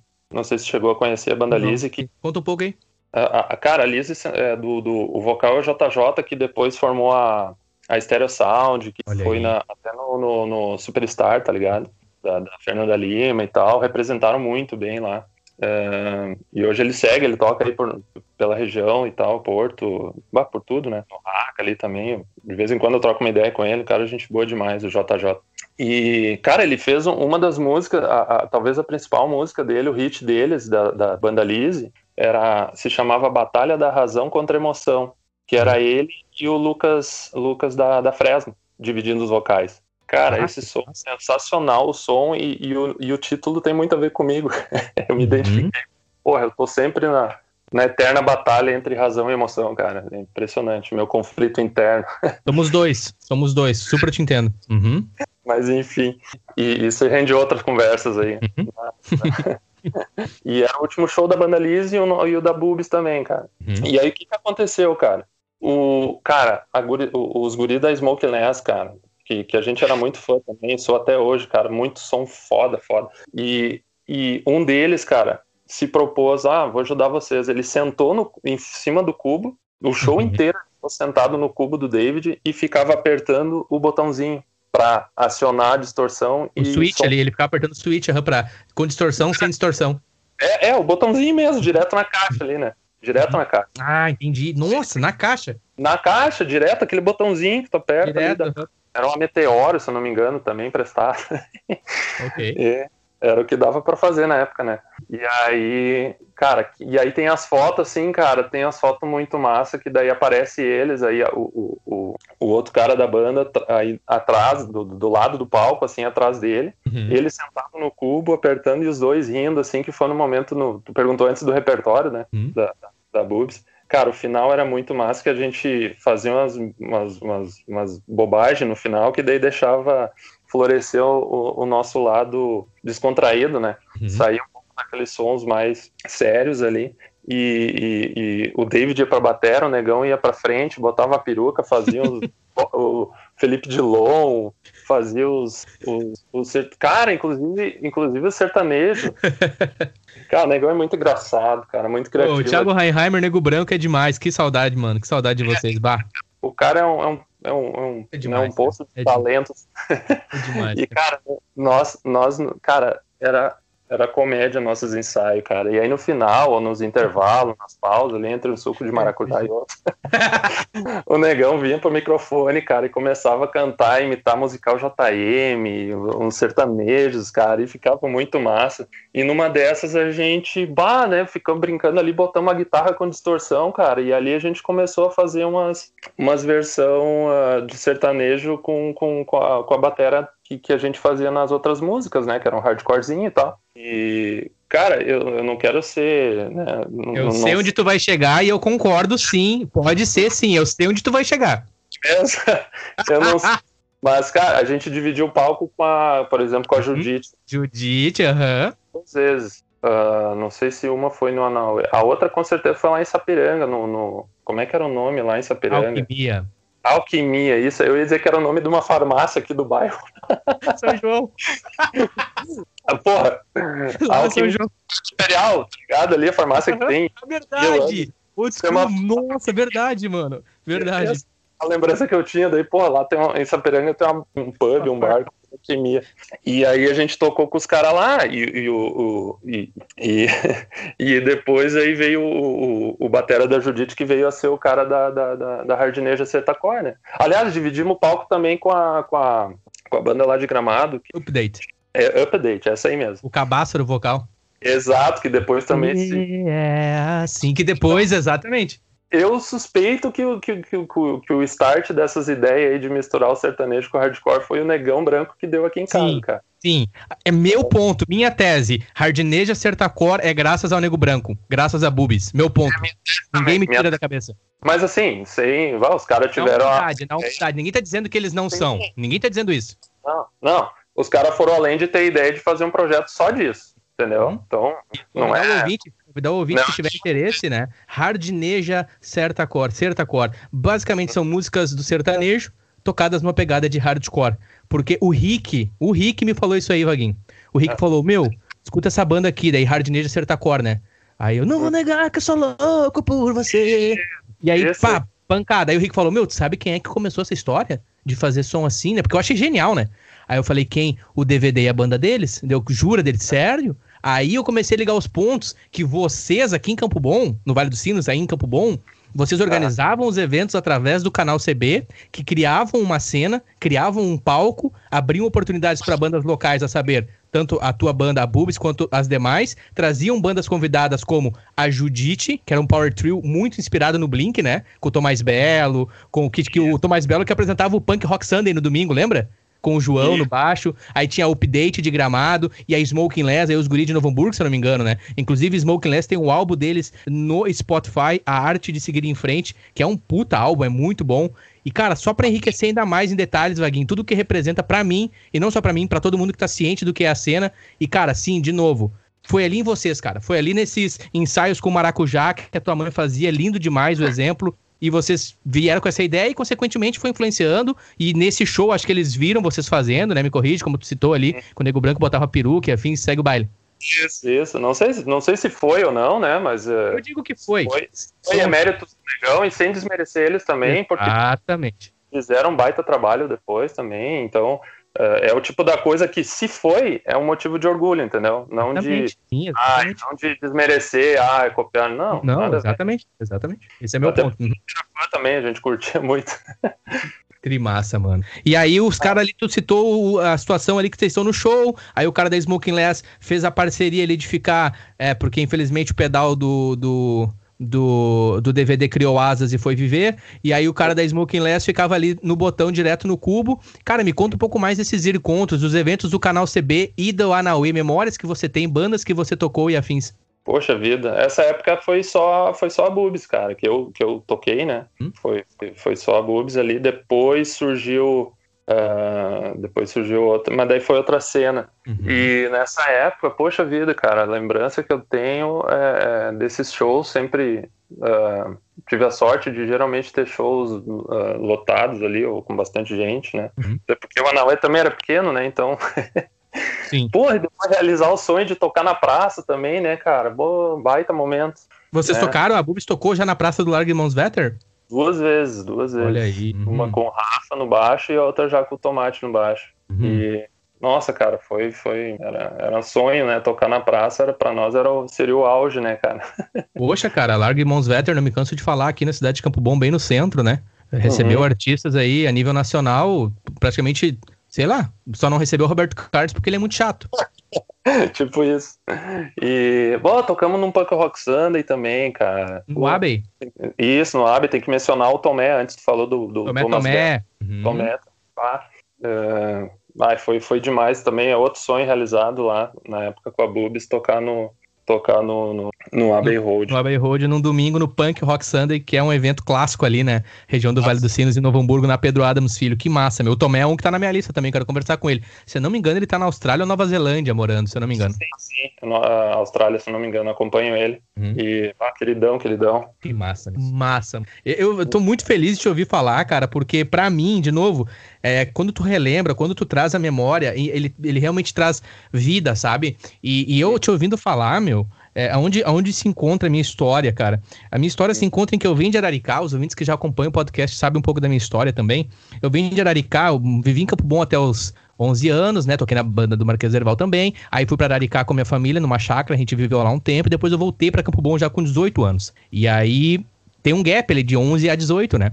Muito, uhum. um período muito bom que eu vivi em Araricá e afins. Quando eu volto para Campo Bom, já tá uma cena, assim, estabelecida né? Inclusive eu conheço o Rick e o Rick já apresenta vocês, vocês com músicas gravadas. Então, quando eu chego e depois eu venho a ter as minhas bandas, eu vejo assim, eu sou grato e não é uma questão de. Como é que eu posso dizer, cara?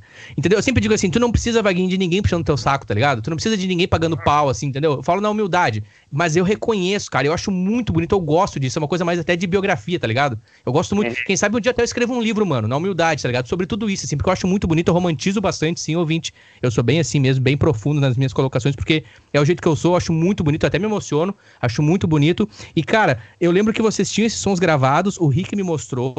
Talvez uhum. até o ouvinte pegou no meu tom de voz aqui que eu tô emocionado. Como é que foi a gravação desses sons da Bubis? Ai, cara, é sensacional. Num computador, cara, aqui de casa. Audacity, um programinha aquele que revolucionou, uhum. né? Eu tenho aqui, eu tenho aqui. Audacity, aham. Uhum.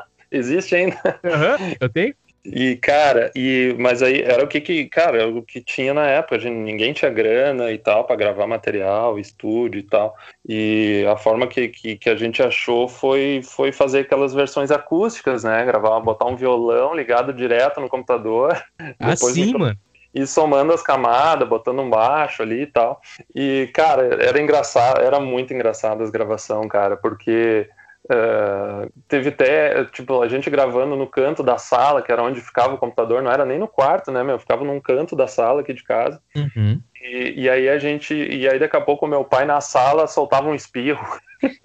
a gente deixou a gravação do espirro junto. Ou, ou, ele assistindo, cara, vídeo cacetados, meu pai largava umas risadas muito altas, tem áudio que tá a gente deixou. Podia ter cortado, a gente deixou.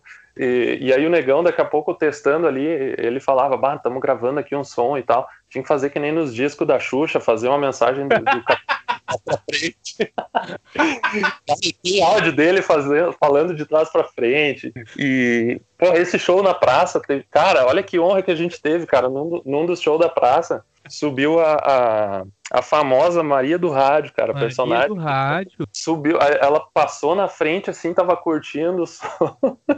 e aí a gente chamou ela pro palco e ela foi, cara, subiu no palco, daí chegou em cima do palco, tem foto disso. O David tentando mostrar para ela para fazer o sinalzinho com a mão, assim, do rock and roll. do rock and roll. e aí tá ela com a mãozinha erguida, cara, tentando, com aquele vestidão dela, clássico, uhum. e ela tentando fazer e tal. E aí depois disso a gente brincava, ah, as postagens da. Cara, as postagens que a gente fazia anunciando os shows, era, na época era Fotolog, Orkut, essas coisas, uhum. e o negão se puxava nos desenhos, cara, de, de anúncio de show, eram uns flyers muito engraçados, botavam um ZT, botavam, nossa, cara, era uma zoeira. E aí ele, ele começou a, a brincar que, que a, a, Maria era a madrinha da Bubis e tal.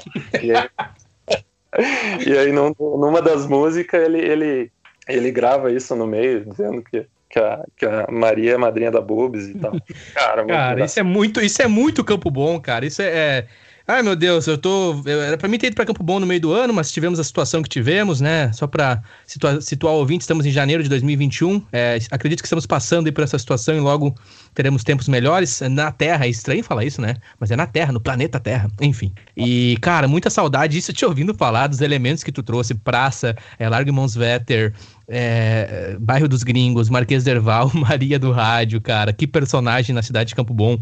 Cara, muito bom, velho. Bah, que massa, meu. E, e, vocês gravaram, e aí teve ali um momento com o Tomate. Tem uma. Cara, tem um evento, não sei se foi Cabubis, se eu não uhum. me engano. Eu não sei se é uma memória minha pessoal que eu estive no evento ou se eu vi fotos, cara, tocando num caminhão, num desfile, uma coisa assim. Vou chegar, vou chegar nisso aí. Vai lá, vai lá. o meu, só para finalizar, finalizar da Bubis ali, o meu lamento é que, cara, todo o material que eu tinha, perdi no HD do, do, do desse computador que queimou. Tentamos recuperar com todas aquelas mandingas, né, de botar na, na, geladeira e não sei mais o que. E não teve jeito, cara. A maioria do, do, dos registros, maioria não, a grande parte ficava só, ficava salvo nesse. Perdi esse material, velho. Tudo, cara, perdia. Tinha muita coisa massa, foto de todos os shows, vídeos. Cara, isso é um. Bah, infelizmente perdi, eu gostaria de ter. Ah, e ali realmente tem. Ia me ajudar em várias memórias que, que hoje o cara não tem mais, e ali ia uhum. ajudar uhum. a lembrar né? Mas enfim. Aí depois da, da. A Bubis foi até 2006, foi só dois anos, cara. Teve muito show, mas foi só dois cara, anos. Cara, em dois anos vocês construíram tudo isso, velho. Lembrando que 2006 a internet não era tão rápida, né? Lembrando que em 2006 a gente não tinha tanta tecnologia a nosso favor a ponto de criar em casa sons, né? Que tu mesmo citou uhum. ali, né? E vocês construíram tanta coisa bacana, meu. E de novo, cara, parabéns, velho. Parabéns, Vaguinho. Cara, eu acho muito lindo isso tudo, velho. Parabéns para ti. Vou dizer, já disse pro Negão também, quando tiver a oportunidade de conversar com os demais. Eu quero conversar com o, o, Rafa também, se possível, com o Tomate, cara. Parabéns. Eu sei que agora falando, tu vai dizer assim, ah, Nene, mas né, é uma coisa que a gente fez natural. Mas, meu, hoje em dia, tu, sei lá, é difícil tu ver alguém assim a fim de fazer essa caminhada. Eu olho muito a atitude, sabe, ô, ô Vaguinho? Eu olho muito a atitude, cara, de ir lá e fazer, tá ligado? E essa amizade verdadeira de vocês, meu, eu acho muito foda, mano. Vai lá, e na sequência da Bubs, mano. Do caminhão, do caminhão. o caminhão não era Bubs, aí era o que vem ah, okay. depois. Ali por do, ali 2005, 2006 eu conheci o Vinícius, Vini uhum. Pils, uhum. que uh, logo a gente, numa janta que teve, ele puxou o violão, começou a cantar e opa. Olha né? aí. Opa, quem é esse cara aí, meu? O que que esse cara aí tá? Bah, voz legal e tal. E, né, tava nessa janta, era eu, ele e o Rafa, né, pra variar, o Rafa da Valon.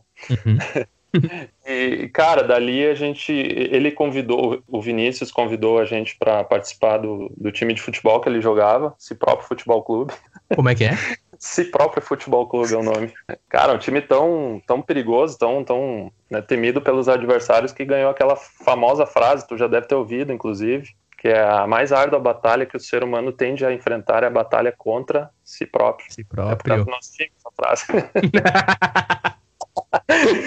Capaz, é porque a gente jogava nós contra nós, né? Aí virou esse próprio futebol clube. Era tanta, tanta galerinha ali junto, junto que a gente jogava uns contra os outros. E era pegado, meu Deus do céu. Eu imagino. As melhores é. rivalidades é entre amigos e irmãos, é as melhores. Nossa, exatamente.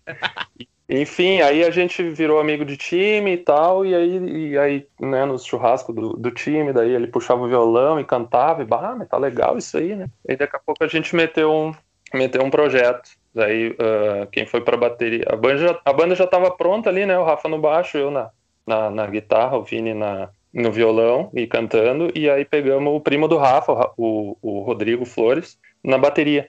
E ali nasceu a banda Iscariotes, que é um nome meio estranho, mas é baseado numa, numa dicção do Rafa para falar Iscariotes, que, que a gente se matou de rir e batizou a banda com, com, com o jeito que o Rafael falava, Judas Iscariotes. Judas, eu ia perguntar se era relacionado ao Judas, né? Iscariotes, se não me engano. Não a ele, mas ao jeito que o Rafa falava. Sim, sim, sim, sim. sim. Mas a... posso estar enganado em alguma coisa, pode ser que eu pense e, e, né, mas é, foi algo nesse sentido aí. E ali, ali a gente tocou. Aliás, essa banda foi importante, a Iscariotes, porque. Aliás, outra, outra banda que tocou no, no na parte de cima do Oriente também. A Iscariotes tocou? Numa festa que, que era Garota, Garota Tiradentes, eu acho que era. tem foto disso, nós tocando lá em cima. Teve e... massa essa festa, meu. Tem uma saudade, claro que eu não vou mais ter essas festas, mas era massa essas festas, né, meu? Nossa, muito massa. E aí, e, e, e essa banda, olha a importância que ela teve. Ela foi a responsável pela retomada do, do, do vaguinho com os teclados. Olha aí, boa. Por causa dessa, olha quanto tempo eu fiquei sem tocar teclado. E aí, quando surgiu a Iscariotes ali por 2006, ali que eu fui retomar o teclado de novo. Né? Tava desde lá, desde que eu tinha desde lá de 96 lá no meu curso, que eu saí do curso, só fui 10 anos depois que eu fui retomar o teclado. Sim. E, e toquei com a banda no AB também. Mas Cariotes no Punk Rock Sunday? Não, não, não, é um outro evento lá que a gente tocou contra a banda. E também, bah, era na época era é, foi para mim foi, foi bem legal também de, de, de porra, ter esses tocar, porra, tocar no AB, mano, é pelo menos ah. pra quem é da cena do Vale dos Sinos, banda independente, é, uhum. é uma realização pessoal, assim, pelo menos para mim. É muito, bacana. E considerando é, vocês que vieram primeiro, né? Vocês praticamente pavimentaram um caminho, não era de barbada tu entrar no AB. Não, tá louco. E, enfim, aí, aí essa banda a gente foi tocando ali, até hoje eu não sei por que, que, por que, que terminou a banda. Mas ali já na mesma época, 2006, 2007, rolou uma aproximação com o Júlio de novo, né? Uhum, uhum. Mesmo o Júlio que tinha começado, sugerido pra gente uhum. começar e depois acabou e aí uh, a gente se encontrou de novo e vai, vamos, vamos, vamos fazer a banda, vamos, tá. Aí de novo o Rafael da Valon no baixo, o meu irmão foi pra batera, Olha aí. Ele, que ele tava demonstrando muito interesse no, na, nas outras bandas e tal, e brincava e tava indo muito bem. E, e aí, bah, vamos, foi pra batera. Uh, no baixo, o não, o baixo era o Rafa primeiro, daí eu fazia também o teclado, guitarra, uhum. e ele cantava. E a barra era só eu de guitarra. E. No baixo e... era quem mesmo? Desculpa? No baixo o Rafael Flores, no o começo. Flores. E no vocal o. O Júlio. O Júlio, aí, ok. O, o Júlio. E aí, olha o nome que ficou essa banda aí: Banho Maria. Ele que batizou. Banho Maria, essa eu ouvi falar também. Sim, olha só. E aí, cara, por que Banho Maria? Não, porque aquela vez, anos atrás, oh. eu convidei para vocês fazer uma banda. E aí vocês fizeram a Bubs e eu fiquei em banho-maria. Banho-maria! Muito bom! Eu adoro quando eu adoro quando a banda, o nome tem um significado. Principalmente quando é algo assim pitoresco diferente. Muito bom. Aí o mais engraçado é que daí chegava no show, ele ia falar, nós somos a banda, em vez de falar, ele falava, nós somos a banda Maria Mole. ele mesmo errava o nome, cara, duas vezes. Maria Mole. Aí eu falei, cara, pra não errar mais, vamos botar banho Maria em Maria Mole, sei lá, Maria Mole em banho Maria. É o jeito pra não errar mais o nome. Imagina. Boa noite a todos, nós somos a banda Maria Mole! Opa! Maria. Cara, duas vezes ele fez isso. Muito engraçado. Ô, meu, mas tu não me falou do show do caminhão, meu.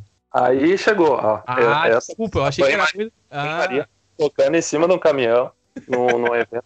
Eu, eu, o nome do evento é Estouro da Tropa. Foi dois irmãos, cara, as noites mais frias que tem, né? Era um show num sítio. Cara, pensa num frio. Nós tocando de casaco e, e, manta no pescoço e mesmo assim tava frio. E rolando o show em cima do caminhão. Dois irmãos ali no Vale dos Sinos, né? Dois irmãos em... Desculpa eu tá citando isso só pra situar os ouvintes. Dois irmãos Vale dos Sinos, ali no Rio Grande do Sul, né? Pra galera. Galera que tá. escuta o Nenital que não tá ligado, hein? E nessa época, daí, como, como eu comecei a tocar algumas, com, algumas músicas no, no, no teclado, e uhum. aí era só eu que fazia guitarra, daí a gente acabou botando nada mais nada menos que Negão Branco na guitarra. O quê? Esse show do caminhão Negão Branco tocando guitarra, rapaz. Olha aí, rapaz, eu não conhecia essa face dele. Ô, Negão, top. Meti até solinho, velho. Uma música lá, qual que era? Super Grass, nós tocava aquela a Right, que é o, o hit deles. Não sei se pelo nome tu vai lembrar. E aí eu ficava no pianinho ali a música toda. E uhum. aí ele fazia guitarra e metia o solinho aquele até. Eu, bah, então tá, né? Negão apavorando. Cheio dos talentos, né? Total, total. Essa banda teve. E aí, uh, acho que esse show foi até o último do Rafa, ele saiu depois também. Hum. Uh, eu gostava de fazer isso, de começar uma banda comigo e sair fora depois. Olha aí, arquivo confidencial. É, sensacional. Aí quem é que foi para quem foi pro quem foi pro lugar do, do Rafa na, no baixo? Tomate de novo. Tomate. Uhum. É. Aliás, agora eu já não sei porque nessa mudou bastante assim. E aí na banho-maria acho que daí acabou o, o o, Negão foi pro baixo e o Tomate fazia guitarra e os tecladinhos com. E aí ele metia um note já também. Tem show nosso no Pop Cult ele fazendo isso. Muito massa. Com tipo um sampler? Isso, ele metia umas firulas no, no, no, no computador, uhum, com samplers. Uhum. Ah, e tecladinho e, e note, basta, ficava massa. Pode e, crer. e as músicas ele fazia guitarra. Uhum. E, aliás, ô, meu, a gente não dividiu o palco na, na, na- numa casa em Hamburgo Velho. Eu lembro de estar num, era uma casa antigona e, e eu acho que era vocês que tocaram também. Sim, meu. Perto do Swan Tower. Isso, essa aí mesmo. Cara, muito louco, cara. Sim, meu. Era eu, o Rick, o William e o Bielka Carter, exatamente. Cara, aquela, bah, foi no comecinho da Mãe Maria, primeira formação. Olha só, cara. Que. Ah, agora tu me lembrou porque eu não lembrava. Eu lembro que eu tava. Eu lembro que eu tava. É, mano, acho que eu tava muito bêbado, Vaguinho. Eu não sei, cara. Eu não. Desculpa. Pô, né, cara? A gente não, não, não lembro, pelo menos. Cara, gente agora me falando, não sei se a gente se cumprimentou ou não, cara. Mas Sim. enfim. Eu, Eu lembro tinha muita banda, era muita banda tocando nessa casa. Sim, sim. E, e a gente tocou no outro ano também lá. No, no- tocamos Pode. dois anos seguidos. E eu lembro de ter te encontrado também em igrejinha no tio Remi, tá ligado? Mas daí a gente não tava tocando. Era um ah, dia tinha- mano, numa American Pie, não foi? Uma festa tipo Ah, American Pie.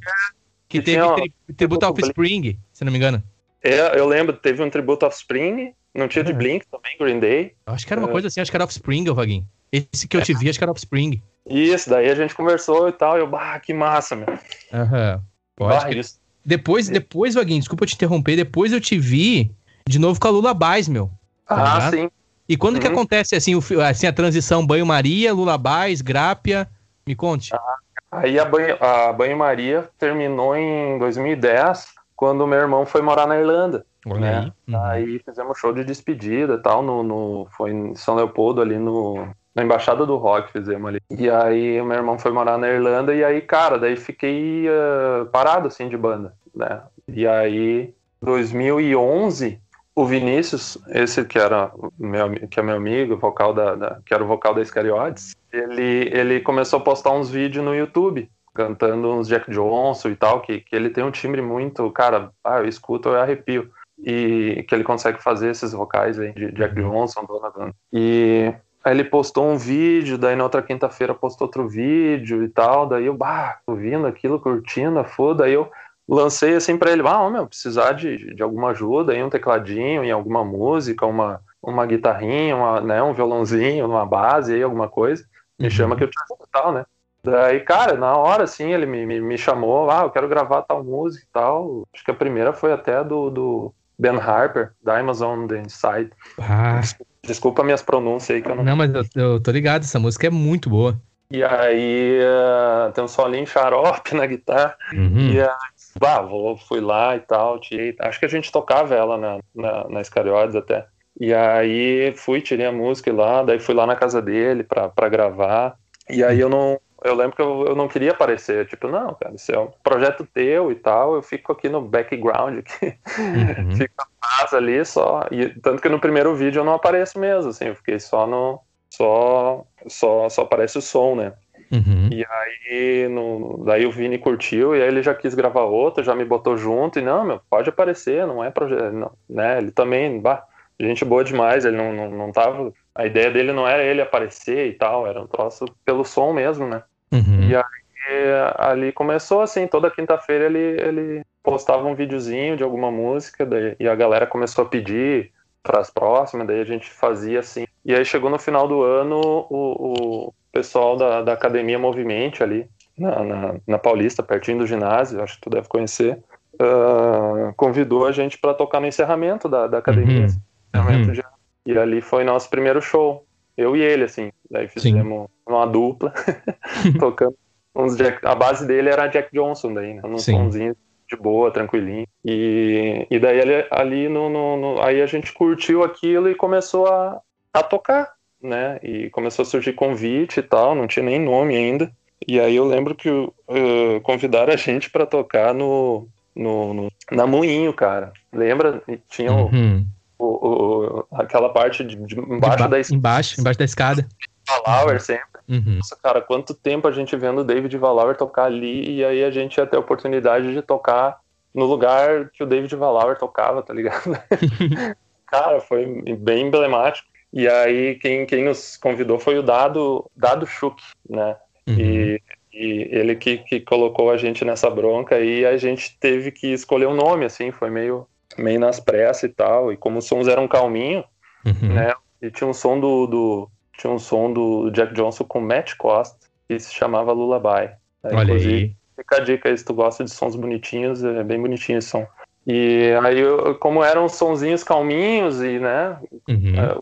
É, combinou o Lullaby, que era canção de Niná, né, a tradução. Uhum.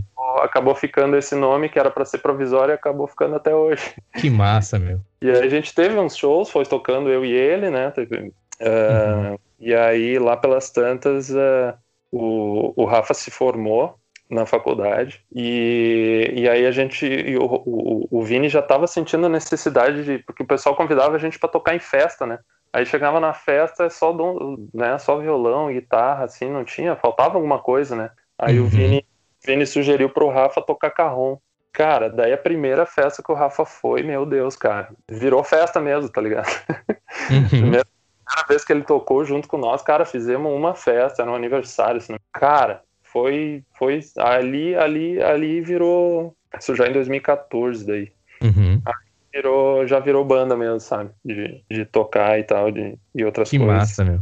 Acústico Lulabais no Instagram, o pessoal que tiver interesse em conhecer aí o trabalho. Acústico Lulabais. E também eu tô vendo aqui no teu Instagram, no... posso compartilhar teu Instagram, né? Claro. Vaguinho, claro. né? Vaguinho com W, G-H, Vaguinho. E aí tem ali Acústico Lulabais e também a Barn, eu quero ouvir também sobre a Barn Club a Grápia uhum. e a Folhas ao Vento, Vaguinho. Que é a teu momento, né? Isso aí, tu é um. Cara, tu tá em todas, né, mano? Eu admiro, porque, bah, tá louco? É, é pegado? Ah, foi muito louco isso tudo. Uh, cara, vou, vou, mencionar ali então da, da, da Grapa, que foi um momento bem legal, que eu tava, eu te falei, contando antes, eu fiquei amigo do, dos guris da Genaros, né? O, uhum. o Isma e o Toco. E aí surgiu, uns anos atrás, um convite para passar o Réveillon com eles na, na, na, na praia, né? E, bah, vambora, né? O grupinho dos solteiros ali e tal, na época, né? Bah, vamos lá, né? E, cara, aí os guri levaram o violão, o ukulele, a tal da escaleta, né? Uhum. Do Isma. E os caras começaram a cantar umas músicas, velho, que eu não conhecia. Mas assim, ó, eu arrepiava, velho. Era um, a afinação dos dois cantando, sabe? Umas uhum. musiquinhas bonitinhas, folkzinha, assim, mais. Bah, cara, eu, eu, eu, eu, tinha vontade de pegar os dois e, não, vamos, vamos voltar aqui da praia, vamos, vamos entrar no estúdio e fazer uma banda disso aí, sabe?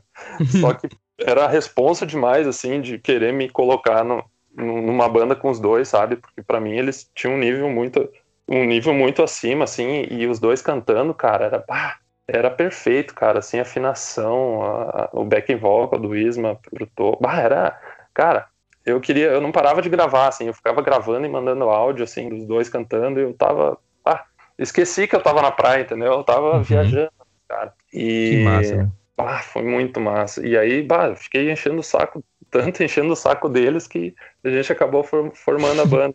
Uhum. Depois, uhum. voltamos. Uh, e aí nasceu a Grata, que tocava uns sons cara, que quase ninguém conhece, mas uns sons muito bonitos, assim, que tu nunca ouviu. Quem nunca ouviu, ouvia e, bah, isso aqui tá bonito, sabe? Uhum. Sons bem calminhos e, cara, é, era, cada ensaio, assim, eu arrepiava, sabe? De, uhum. shows também. É, quem, quem, toca comigo sabe que eu tenho, eu, eu, quando eu me arrepio, assim, e tal, eu geralmente eu mostro o braço, né? Pra mostrar que tá arrepiado, assim, eu chamo isso de, de orgasmo musical. Uhum. tu, cara, que tu sente uma felicidade assim quando tudo tá perfeito e, e o som te arrepia, cara, isso é. Uhum. Não tem, não tem explicação, irmão. É muito bom. E ali com o momento, até o momento que eu falei da, da depois da formatura do Rafa, quando o Rafa entrou para Lullabies, eu, olha eu embolando os assuntos, né? Não tem problema. Ah, só para mencionar ali, teve um momento na Lullabies que foi muito importante para mim. E uh, foi na formatura do Vini, na Fevale. Uhum. E a música do, de homenagem para os pais, ele sugeriu para a turma para ele fazer. E aí a gente foi, teve uma reunião lá com a turma de uns formandos, né? E a gente fez um, um ensaio lá com eles e, bah, meu, todo mundo apoiou e tal, deu força. Ele tocou um, um Jason Mraz, que é uma música que fala sobre pais e tal. Sobre pai e filha, uma coisa assim. Uhum. E, cara, tocamos ali no, no, no Teatro Fevale, lotado, obviamente, formatura, uhum. né? Sei lá quantas mil pessoas cabem lá dentro. E uhum. aí eu toquei baixo nessa, uhum. nessa música, o Rafa no carrão. E, e bah, meu, eu faceiro de estar tá ali podendo tocar no Teatro Fevale, né, cara? Aquele uhum. lugar cheio daquele jeito e tal. Era uma música só. E eu lembro de estar tá focado, né, preocupado em não errar e tal. Então no comecinho da música eu tava focado ali no baixo e tal. Aí quando eu vi, não, tô de boa, né, não tô nervoso, tá tudo certo, o som tá bom, tá tudo perfeito, vou curtir o momento. Quando eu olho pra, pra, pra, pra plateia, né, tal, eles mandaram todo mundo ficar sentado, menos os, só os pais em pé, né, uhum. velho. Todos os pais e mães chorando, cara. Eita! Impressionado, cara. Assim, ó, foi. Cara, ali já foi um, um troço porra, que massa. Uhum.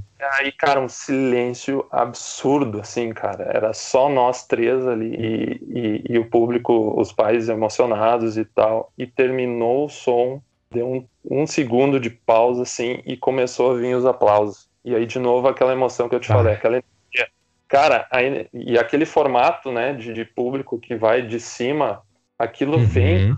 Uhum. Cara, troço, assim, cara, que, que, que, eu saí com os guris, assim, na, pras, como é que, pras cocheiras, né, que eles chamam, né, do, uhum. e eu olhei pros guris, cara, vocês sentiram isso, né, e, e o, o Vini já tava na função de voltar pro, pro lugar dele, na formatura, e, eu, e aí só o Rafa que tava ali comigo, ficou ali uhum. comigo naquele momento, e ele, cara, eu senti também.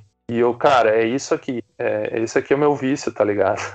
É, sim, sim. Ali eu, ali eu tive a, a que foi, que, cara, foi que eu tive de novo aquela sensação, aquela energia que eu tive lá naquele encontro com a Bubis, tá ligado? Uhum. E aí eu percebi, cara, é, é, eu não vou. É, isso aqui é um troço que eu. É, um, é, uma, é uma sensação que eu só tenho no palco, entendeu? Uhum. Não encontro. A gente faz um monte de outras coisas legais, mas essa emoção, essa energia que a gente sente no palco, eu não consigo uhum. encontrar em coisa, tá ligado? E, cara, ali foi. eu queria continuar tocando, foda-se, sabe? Tocando Uh, né, sempre que eu puder e tiver oportunidade, eu vou, vou, eu não vou querer ficar sem isso, entendeu? Pode crer. Então, é, é, principalmente isso que me move em relação à música, a ter banda e, e por isso que eu quis voltar nessa parte aí para para mencionar. Muito massa, meu, muito massa e obrigado por compartilhar.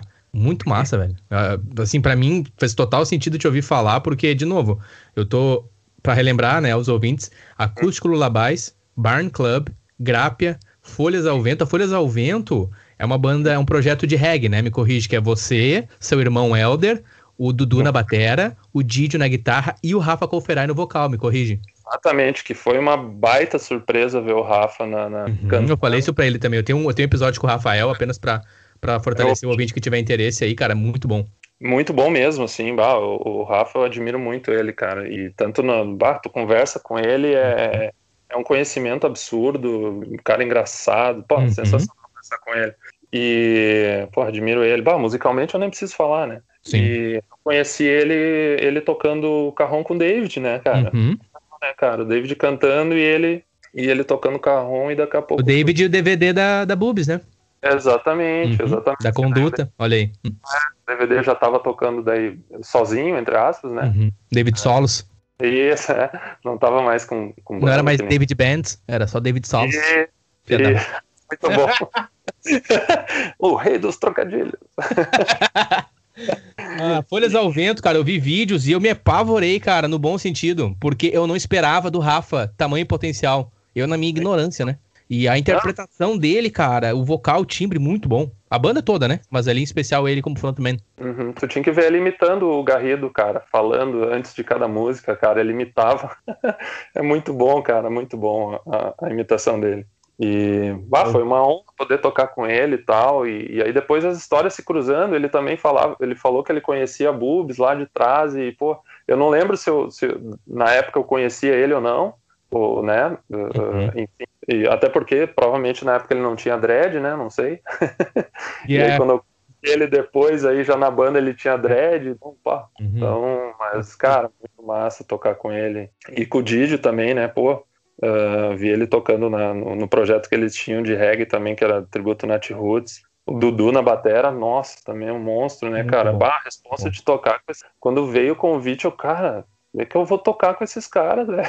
Uhum, entendo. Cara, ah, os caras com bagagem, história e de tocar mesmo. A minha bagagem de música é, é, sempre foi de banda com amigos, né? E graças a Deus sempre, no meu modo de ver, deu certo, né? Sempre, sempre dava certo, né? Claro que ninguém queria, uh, nem na época da Boobs ou da Conduta a gente tinha aquela a, a ideia de, ai, ah, vamos ser famoso e tal. Não tinha de tocar no Faustão. não, não, nunca teve essa. Ah, aliás, o, o, sabe o que, que a gente brincava que era mais. Uh, ao, mais sério possível de o objetivo de banda na época da Bubis, hum. do porquê a gente queria ter banda. Por quê? Pra, pra, ficar famoso e tocar no Rock Go, cara. Esse era o nosso sonho, cara. Poder, poder jogar, falei tocar, poder jogar no Rock Go, cara. Pode crer. Eu imaginava, ah, mas potencial pro, pro rock, pra jogar no Rock Go eu tinha, né, cara? Muito bom. E aí a gente ficava pensando, qual será que é o apelido que os caras vão dar pra nós, né, cara? Uhum. E, ah, o cara... Rock Go que era um evento organizado pela MTV brasileira, e um dos destaques era o CPM, né? O CPM acho que ganhou uns dois Rock Go, lembra? Sim, sim, claro, o Japim acho que é o artilheiro até hoje, do, até hoje não, né? De todas as edições, todas acho que foi. Edições, uhum. O, o, ah, o Alexandre Donati Roots também era, era um dos goleadores. E, uhum. cara, era muito bom aquilo, cara. Os personagens que, os, que, que o Paulo. os, né, os caras eram muito criativos, né, meu? E vi umas piadas assim na hora, eles narrando, é muito bom. O ouvinte que tiver interesse, Rock Go MTV e escuta as narrações dos jogos, é muito bom, né, meu? Os caras eram muito inteligentes, cara. Eles muito. puxavam umas culturas históricas, umas referências. Bah, era muito engraçado. Engraçado. Lembra das tretas que tinha do Di Ferreiro com, e... com o Matanza. Aí também acho que teve. Acho que foi só essa, assim, que eu me lembro. Mas teve uma do, do Ira que, que o goleiro, o, o, vocalista do Ira, pirou, mano. Porque ele, na verdade, não foi gol. Ele salvou a bola em cima da linha. E eles brincam que aquele foi a origem do VAR. Porque daí, através da câmera, eles voltaram o lance e não deram o gol. Porque ele salvou, ele era o, o vocalista do Ira lá, o Valverina, não lembro o nome dele. Valverina e Valadão.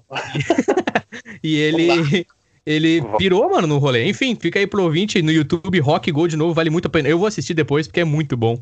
Então, esse era o nosso sonho. Esse era o objetivo da Bubis. Tá muito ah, bom, velho. Que tocar no planeta, que tocar no planeta Atlântida, né? Queria, queria jogar bola, rapaz. Queria jogar bola e ver os caras falando merda da gente. E, ah, e tem a camisa, né? Tu lembra que tinha a camisa, cara? Eles e... vendiam na Valon, o Rafa tem a dele até hoje, né? Que era do, do, do, dos times dos resfriados, que daí o logo do time era um, era um, era um narizão, né? Daí ele se identificou e comprou ele a camisa. me conte sobre o teu momento com a Barn Club, Barn Club Music no Instagram. Cara, a Barn foi, foi, foi um momento. Uh, a, a, a, como é que eu vou te dizer? Eu já tava com, com, com vários projetos, assim, a ponto de, de não estar tá dando conta, né? E uhum. tive uns outros convites também e até outras ideias minhas também que eu tive que deixar de lado porque eu não estava dando conta na parte de música, né? E porque eu sigo trabalhando, né? Também, nunca, né? Estudando, trabalhando, enfim, vida normal, vamos dizer assim. E aí, numa dessas, o Guma entrou em contato comigo, Márcio Marcos. Márcio, né? Uhum. né? No Instagram, Márcio Marcos, mas para nós é o famoso Guma, né? Guma, o Guma. Que também tem uma longa história aí com bandas, né? Tem, tem sim. Flirt ou Flirt, fica a dúvida até uhum. hoje. 23. 23, lembra? Você se lembra 23? 23, 23 também ele tocava. Eu conheço ele, primeira banda com a 23. Mas ele chegou a tocar, não lembro se ele chegou a Eu tocar, acho que ele tocou baixo, cara. Não sei, acho que ele chegou a tocar baixo. Enfim, ah, vou enfim. falar com ele também. e, e depois a Last Fan, né, também, que ele Isso, participou. verdade. Com a Last Fan, verdade. Co-fundador da... Isso, verdade.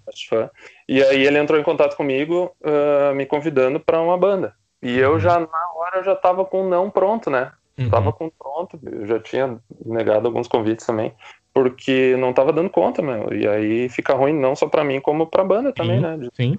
E, mas antes de dizer um não, eu falei, cara, qual é a ideia? Né? Qual, é, qual é a tua ideia? Qual é a ideia do projeto e tal? Cara, quando ele me falou a ideia do projeto, porra, ele falou das músicas que ele queria tocar e do estilo, cara, era, era, um, era o que eu queria ter feito há um, há um sei lá, uns, uns cinco anos antes já, sabe?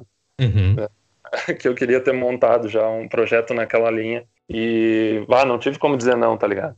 Não Sim. consegui não, e topei na hora, daí quando ele falou o estilo do projeto. E graças a Deus deu tudo certo. O primeiro ensaio já foi, já foi emocionante. O engraçado é que ah, os integrantes a gente não se conhecia, né? O Guma que, que, que conhecia e escalou a galera. Uhum. E, e aí a gente chegou lá e juntou todo mundo. Eu já tinha tocado, aliás, o, o, o, macaco, né? Uhum. Gustavo Rainer. Gustavo é... Rainer, que eu tenho uma conversa com ele também aqui, se chama Macaco e Fruciante, e tem uma que se chama. É...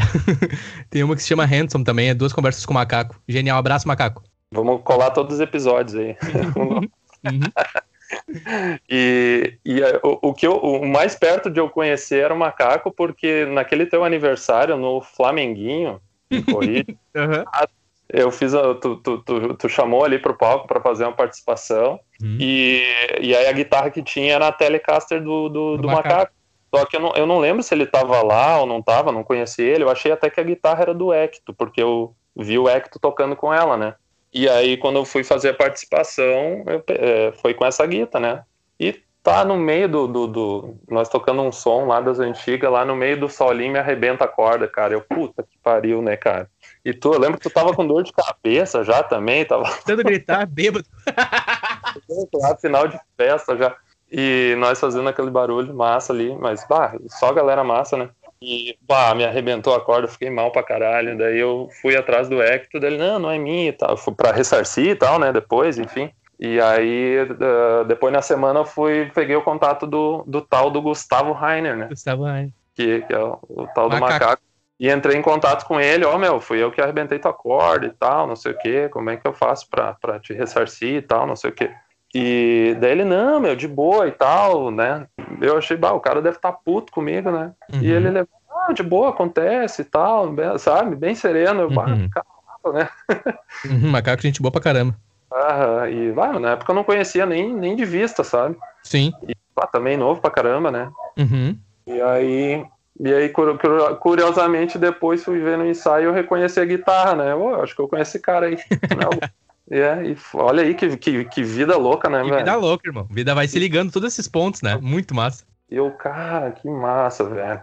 E, e, segue, e segue, seguem os trabalhos com a, com a Barn, né? Eu tô acompanhando aí, eu tenho visto fotos, sei que estão com projetos muito bacana. E, de novo, cara, parabéns pela banda, velho. Parabéns pelo trabalho, tanto visual de vocês, quanto pela uhum. competência nos sons, né? Eu já venho acompanhando. Quando eu tava no Brasil, acho que já, já tocavam em 2018, se não me engano, tava começando.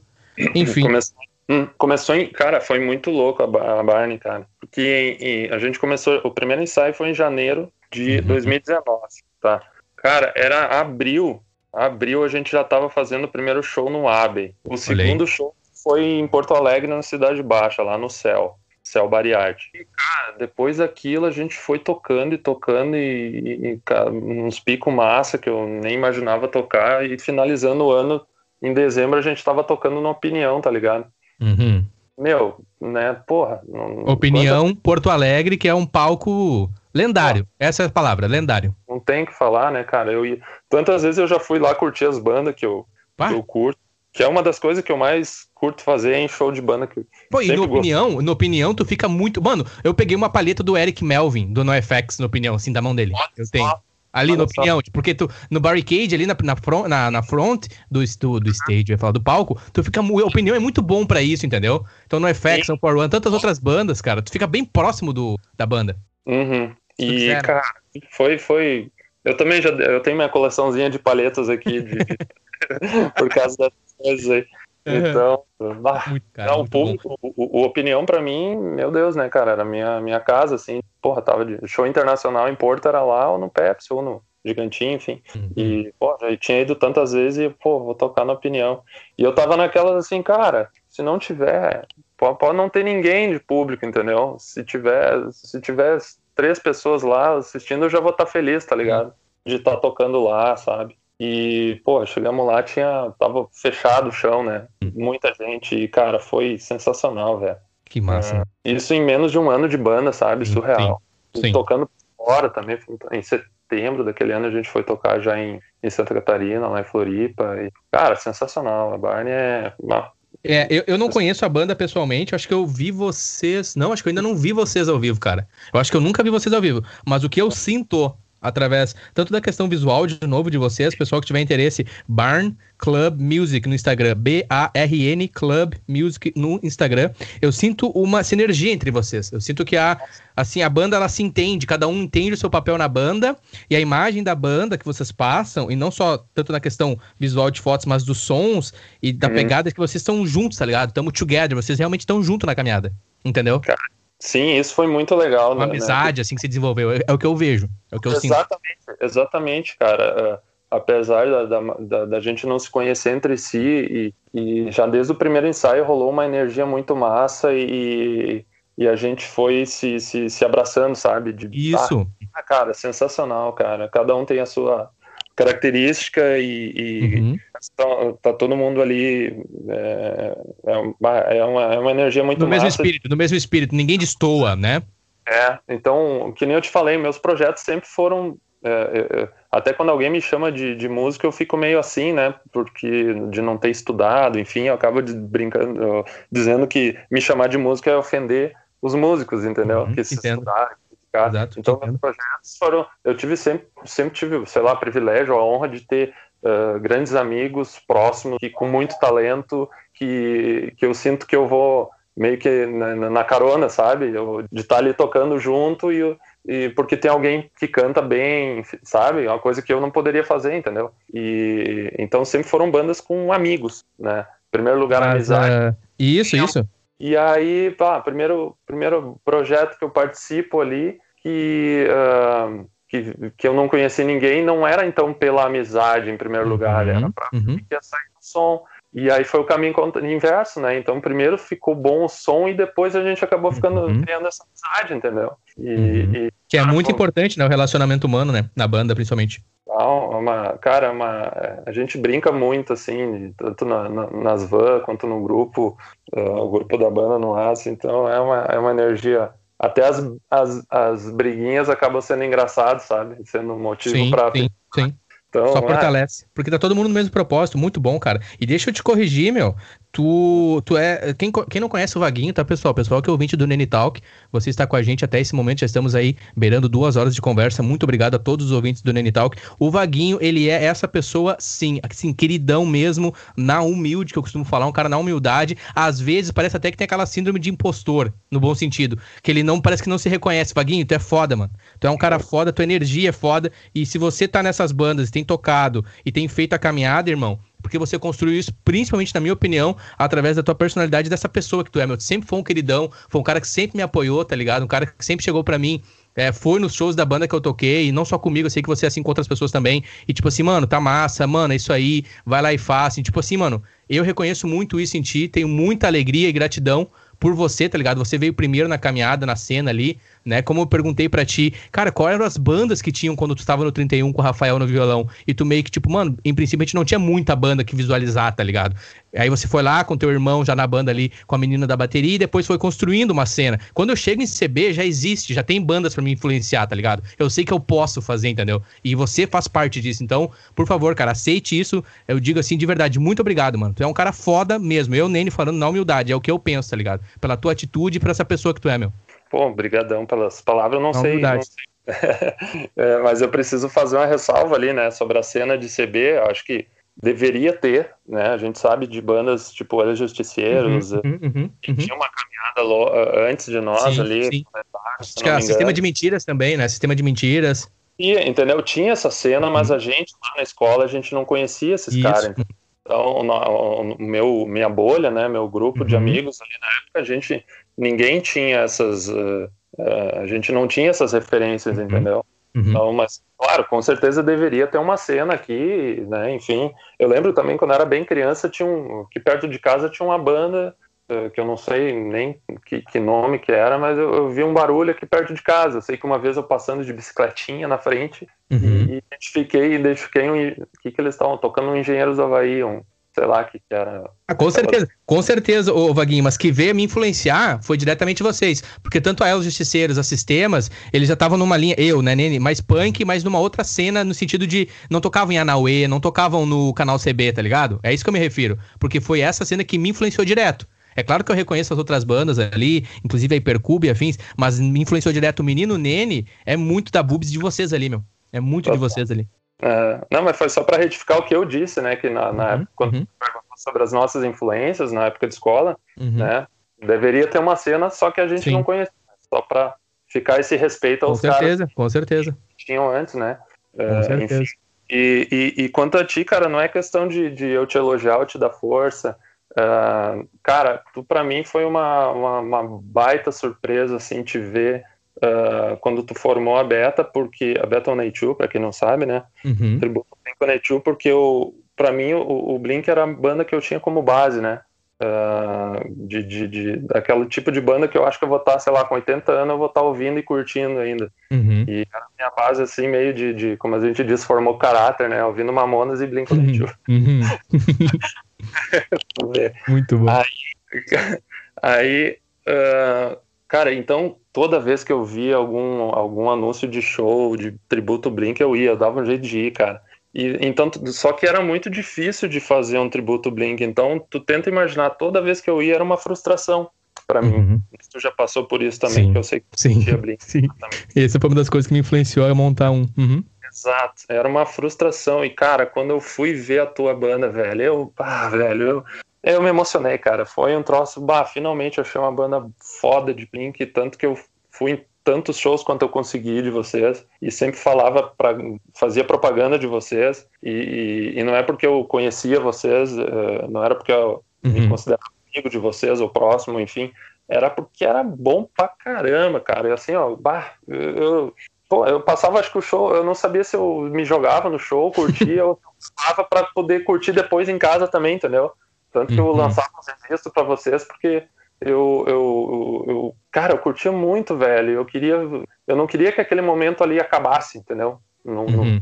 naquele show, por mais que eu vivesse ele, sentisse ele, eu queria poder ver de novo na segunda-feira, entendeu? Uhum. E cara, era, ah, vocês tinham uma qualidade de timbres e, e, e, e tu, cara, uh, eu, eu, sempre falo para Cara, tu é um dos, um dos melhores frontmen que eu conheço, assim, de presença de palco e, e que eu conheço aqui da, da, uhum. da região.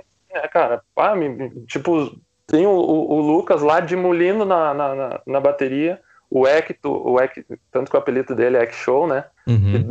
o cara é um monstro na guitarra, no, nos vocal. E tu, e tu, cara, dá vontade de ficar tendo tantas possibilidades, essas outras possibilidades, cara, a gente não tira o olho de ti no palco, velho. Então, cara, é sensacional, velho. Tu prende atenção, tu, tu comanda e, pá, quem não Pode assistiu, crer, obrigado, mano. Se tiver, se tiver oportunidade, uhum. é, o melhor, melhor tributo de Blink que eu já vi. Pode crer, brigadão, Vaguinho. Salve aí pro Lucas, Lucas Unzer, baterista, e também pro Egg Show. Egg Show que tá na carreira dele aí no futebol independente. De vez em quando eu puxava a orelha dele. O meu, tá praticando guitarra? Ele tava bêbado jogando bola em algum lugar, mas enfim, quem, quem sou eu? O Egg, o Egg é talento nato, né? O Egg o Lucas é talento nato, enfim. Só ressaltando pros guri aí. E é uma influência para mim o Hector também, porque no, no, episódio dele eu escutei ali e, e, e, ouvindo a parte dele falar da, da questão da timidez, né? E, porra, ele é novo e tal, e eu, pô, né, que legal esse cara. Ele é bem tá. tímido, ele é bem tímido. Quem não conhece o Hector mesmo, ele é muito tímido. Não parece, eu... né? Ele é muito tímido. E, e, nesse ponto eu me vejo, me, me, acho, apesar de querer enfrentar sempre que eu tenho possibilidade, eu tento enfrentar né, situações para como essa aqui, por exemplo, né, para uhum. ir diminuindo, né? Mas uh, acho que eu jamais chegaria no, na evolução que o Hector teve de tocar de cueca num palco, por exemplo. então, cara, admiro muito o Hector, velho. Admiro muito. Cara. Ô, cara, tu sabe que a ideia inicial era tocar pelado mesmo? Só um parênteses aí. Era tocar pelado mesmo, só que daí eu pensei depois de novo, e aí eu não, acho que não. É, mas ficou boa a referência, todo mundo entendeu a é, referência. Cara, Cara, muito obrigado, Vaguinho. Muito obrigado pelo teu tempo, cara, por conversar comigo. A gente falou sobre o teu início com a música, a gente teve referências do bairro dos Gringos, em Campo Bom, Colégio Marquês do Erval. Cara, o teu início com a música, a tua influência materna ali é lindo, cara. A maneira como a tua mãe lidava em relação a vocês, a banda, né?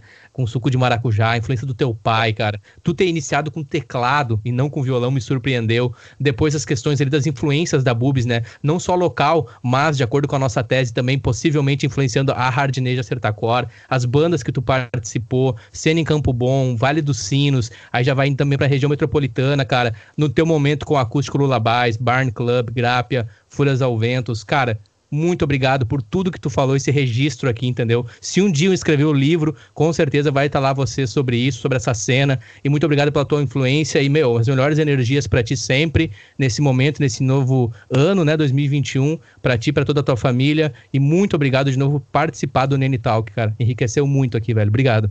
Lindas palavras e uh, eu que agradeço a oportunidade de estar aqui ao lado de tanta gente massa aí que, que participou já dos, dos episódios e que certamente vai participar também. Uhum. É, eu que acompanho desde a, o Nene Talk, desde a época que tu não tinha nem contratado ainda uma robô para falar. Nene Talk. Exato.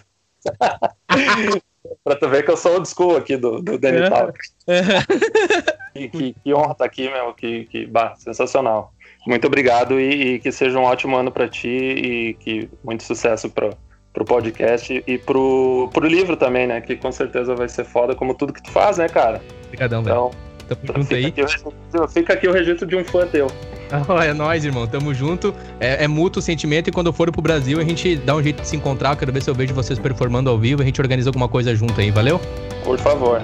Abração. Valeu, Vaguinho. Tchau. Falou.